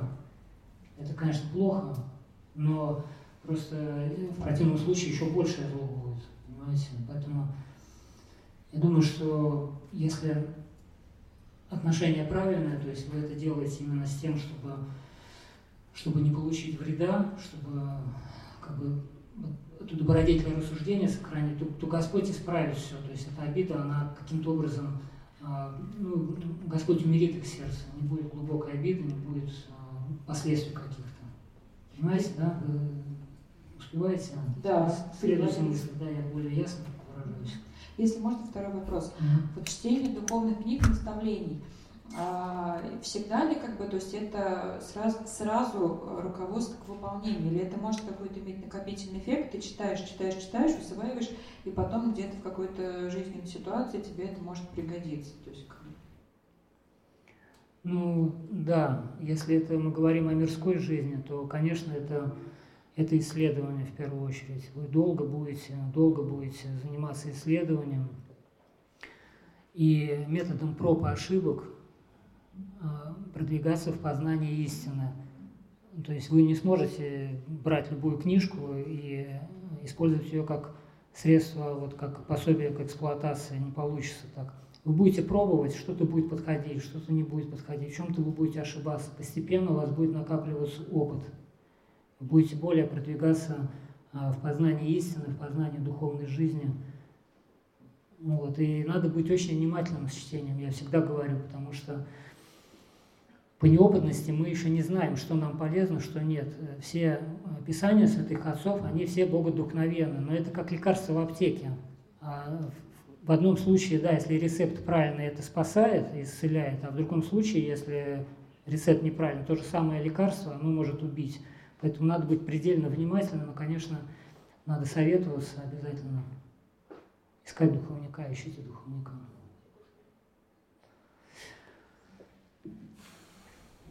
Еще можно вопросы или все? Mm-hmm. Можно, можно, конечно. Лично мой вопрос, который давно меня волнует, и я никак не могу найти на него ответ. Можете ли как-то пояснить, э, многие старцы говорят, что вот если ты там, ну, не знаю, кому-нибудь испытываешь неприязнь, там человек тебя обидел, нужно за него молиться и говорить, Господи, я хватаю такого-то, да, его святыми молитвами помилуй меня грешного. Тут вот вопрос, во-первых, какими святыми молитвами не молится человек? И вот особенно, как бы, вот я на работе, допустим, есть мусульмане, да, с которыми у нас бывают всякие тоже моменты, да, потому что рабочие и вот как бы какие их тоже святые молитвами, и вот в частности вот именно ситуация в общей и конкретно, если вообще на лекции, Да, она работает, но, конечно, надо здравый смысл иметь. Понятно, что если вы знаете, что человек вообще никогда не молится, то говорить святыми его молитвами просто немножко смешно. Но работает здесь, работа в другом заключается. Вы, это, это действительно помогает в монастырях это очень часто используют. Вы, когда испытываете неприязнь кому-то, то, молясь за этого человека, вы подрубаете как бы сам корень этой страсти неприязни, потому что молясь, вы желаете ему добра. И вот эта противоположная добродетель, добродетель противоположная страсти, она эту страсть будет вытеснять. Только здесь нужно быть очень умеренным, то есть Э, не нужно доходить до фанатизма и просто там, делать по 100 земных поклонов целыми днями, вымаливать этого человека. Понимаете? То есть в данном случае молитва за человека, которому у вас брань, неприязня, это большей частью желание искренне ему добра. И это действительно помогает, эта неприязнь уходит. Господь дает благодать, и это действительно помогает. Но добавлять святыми его молитвами, конечно, не нужно. Спасибо.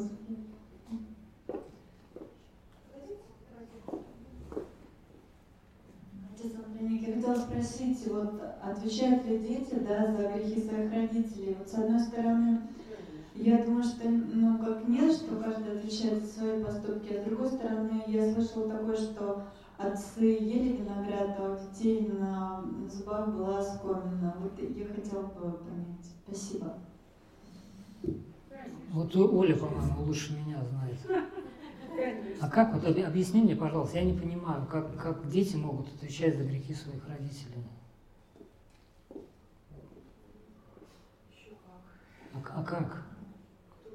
Перед Богом отвечать? Как отвечать?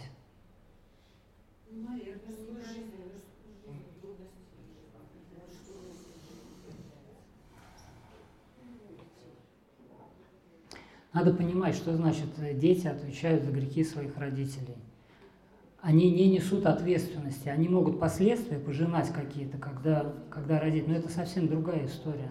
Понимаете, это, это не, э, не взятие на себя ответственности за грех родителей или вообще какого-то другого человека. Каждый отвечает только за свои грехи. А если что-то перепадает человеку из-за кого-то другого, так он только больше благодати получит, преодолевая это. Поэтому в буквальном смысле слова дети не могут нести ответственности за грехи родителей. Нету этой ответственности никакой просто, и быть не может. Он может что-то претерпеть, да, какое-то искушение может претерпеть. Но это же промысел Божий. Раз он так попустил, он даст благодать, даст силу, он даст разум преодолеть это, и это послужит ему на пользу. Может быть, это мы так сами думаем? Конечно.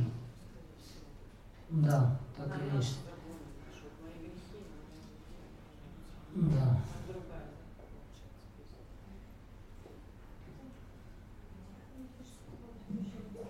Сто вопросов.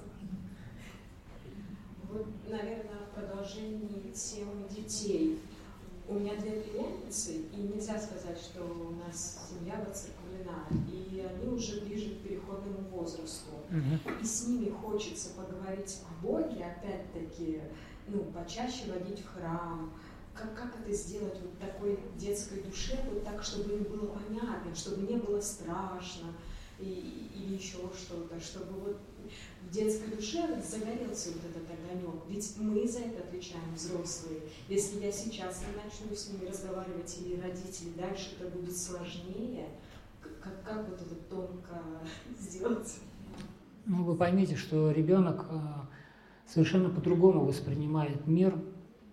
У, него мозг еще не развит, то есть он, он, он оперирует другими понятиями. Вы не сможете э, донести какие-то глубокие истины, богословские, христианские, видения на мир ребенку. Ему это просто не нужно еще. Его надо просто привести в храм, и чтобы ему было интересно, ни в коем случае не заставлять его стоять по, по струнке, там, э, смирно бить по рукам там, или как-то журить, то есть вы его просто отгоните, понимаете. Вот в Греции там э, дети приходят в храм, и им просто их отпускают. Ну, понятно, если он шалить начинает, какой-то какой беспорядок наводить, то, конечно, там его в рамки ставят, но просто обычно это происходит, когда ребенок уже утомился, и поэтому там очень снисходительно смотрят к тому, как подводить ребенка к причастию, не заставляют его выстаивать вместе со взрослыми все службы, понимаете. Пусть он сначала почувствует радость, радость религии, радость православия, красоту храма, вот, вот что в нем надо заложить. А дальше потом Господь управит, молитесь за него, и Господь даст слово, когда на каком этапе развития, что ему нужно будет сказать постепенно. Если вопросов больше нет, будем тогда закругляться, завершать. А, есть вопрос? Да. Давайте. Бачка, здравствуйте. А, я хотела бы задать свой вопрос. Наверное, касается темы отношений. Вот что делать, если ты достаточно православный верующий человек, а твой парень, он, скажем так, крещенный, но он это все очень сильно отвергает. Я думаю, у него есть какие-то внутренние личные причины, но как тут сохранить свое какое-то духовное равновесие? Вот э, именно. Ну, Отвергает в каком смысле? То есть он, он, он тебя принуждает, э, он тебя пытается переубедить, с его стороны идет какой-то, э, какая-то активность в том, чтобы э, тебя оттолкнуть от церкви или переубедить в каких-то взглядах. Ну, или, или, или просто ему это неинтересно, если ты с ним заговариваешь, что он проявляет какое-то отторжение, да? Скажем так, скорее, да, дело в этом, что он помогает, он вроде как бы старается меня поддержать, но ему очень сильно это непонятно. Mm-hmm. И все же могу сказать, что все же духовное равновесие в данном случае тяжело как-то сохранить.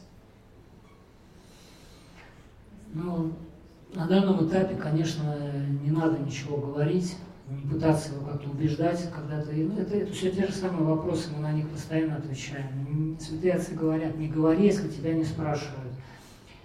Ведь никогда невозможно человека убедить в какой-то истине, если он не хочет этого принять. Это, это всегда любое, любое выражение, любое, любая попытка человека сбить с его позиции вызовет только еще большее противодействие. Поэтому здесь а, нужно, нужно быть таким очень, как Спаситель сказал, мудрым, как змея. То есть, то есть э, понимаешь, своей любовью, своим теплом а, своим образом жизни показать красоту вот этой вот жизни в Боге. И он, и он придет, в свое время придет. Апостол Павел сказал, что муж неверующий спасается, освящается через жену верную. Но это правда работает. Это работает сто процентов, двести. Да. Да, Бачка, потому что на самом деле просто, скажем так, задается такой вопрос, а что дальше, к чему эти отношения придут, если человек полностью это отрицает, а у тебя как бы но ты от Бога не хочешь э, отходить ни в коем случае. И хочется в дальнейшем ему повенчаться, и но человек это, для него это очень сложно. То есть это нужно просто возложить на Бога. И... Да, если ты любишь этого человека, возложи на Бога. Господь устроит, управит все это. Мы не знаем сердце человека. Столько известных случаев, когда люди совершенно неожиданным образом, у них просто полностью менялось мировоззрение, какое-то событие совершалось по молитвам любимого. Поэтому не надо отчаиваться, опускать руку, унывать, просто продолжать, продолжать трудиться в отношениях, в любви. И двойную мзду получишь. Двойную благодать. Спасибо большое. Да. Помоги, Господи. У нас новые вопросы появились. Можно? У меня будет короткий вопрос. Вот э, я работаю психолог.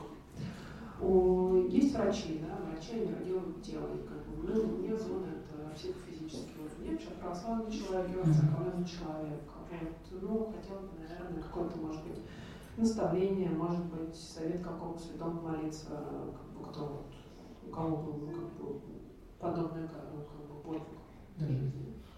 Вот. Ну, наверное, такой короткий. Если что-то спросить надо, я отвечу, конечно, на вопрос. Ну, по поводу кому молиться, наверное, можно молиться святому Луке, нашему врачу, хотя он хирургом был, но все равно он как бы из области медицины, науки, человек, пришедший к Богу. Вот. Ну и просто молиться своими словами.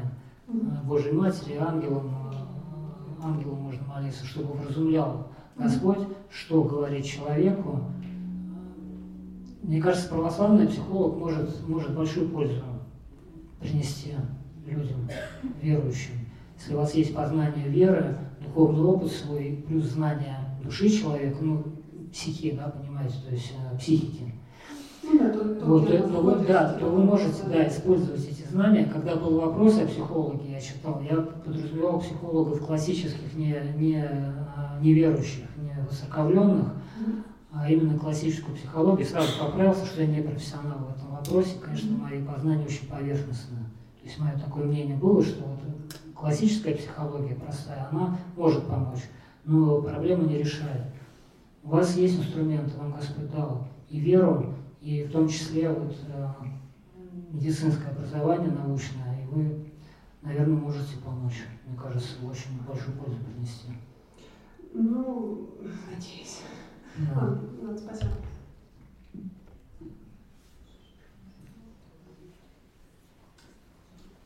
Отец Андроник, добрый вечер. А, вопрос мой такой. А, поясните, пожалуйста, а, много сейчас, ну, немного, но в частности говорилось о смирении. И вы в начале своего выступления говорили о том, что через вот, смирение да, вы ощущаете вот эту доброту, радость, которая у вас вот в келье, на фоне mm-hmm. вы живете. И в связи с этим вопрос. То есть э, то, что мы мирские люди, да, хотим какого-то блага, да, там нормальное желание улучшить жилищные условия, купить новую квартиру, купить новую машину. Вот здесь я не совсем понимаю разницу, э, вот, где вот это есть смирение, и ведь же нет ничего плохого в том, что э, люди для себя желают чего-то хорошего, если это идет из благих побуждений. То есть если э, цель, э, ну, допустим, что-то приобрести, это во благо, допустим, своей семье, да, или э, ну, из благих целей не для того, чтобы погасоваться перед друзьями, что ты там купил квартиру, да, а, к примеру, это ну, улучшить условия. Вы же в этом нет ничего плохого, даже если а, или, допустим, надо руководствоваться тем, что вот если а, есть какая-то, скажем, какой-то закуток, тогда пользуйся этим закутком. Как вот здесь понять если твое стремление а, получить больше, это, а, как, это не, не выходит за рамки смирения, или это, уже, или это не смирение, это какой-то другой момент? Э, а, нет, нет, это, это разные вещи совершенно. Желание мирских благ для того, чтобы содержать как-то свое тело и, и обеспечивать ближних, оно допустимо. Если, если, как вы сказали, правильная мотивация не для того, чтобы доминировать над кем-то, вознестись и понятно, а это естественно нам. Вот. А смирение – это другая совсем область. Это принятие того, что, что нам дается промыслом Божьим. Потому что вы можете желать, но вам может не даваться. И в данном случае вы будете смиряться, понимаете? Желание вами материальных благ – это не говорит о том, что вы не смиренны. Это говорит о том, что вы рассудительны. Вам нужны какие-то необходимые вещи для того, чтобы продолжать существование в материальном мире. А вот когда вы начинаете впадать в уныние, отчаяние, депрессию от того, что не получаете, может быть, того, что хотите, вот, это будет говорить о том, что вам не хватает смирения. Но при этом надо все равно стараться как-то вещи, необходимые для жизни, добиваться любыми, ну не любыми путями, я имею в виду, понимаете, да, дозволенными, то есть использовать те инструменты, которые вам дал Бог, знания, профессию, какие-то связи, знакомства, то есть все, что не греховное. Вот. Это разные области совсем. Поэтому будьте спокойны в этом плане. желайте, просите, нам Господь же сказал, хлеб насущный. Это как раз и есть вот тот самый хлеб насущный. Вы его просите, но при этом мы всегда добавляем, да будет Твоя воля, Господи. Это уже вот из области смирения, принятия. Спасибо большое. Помоги, Господи.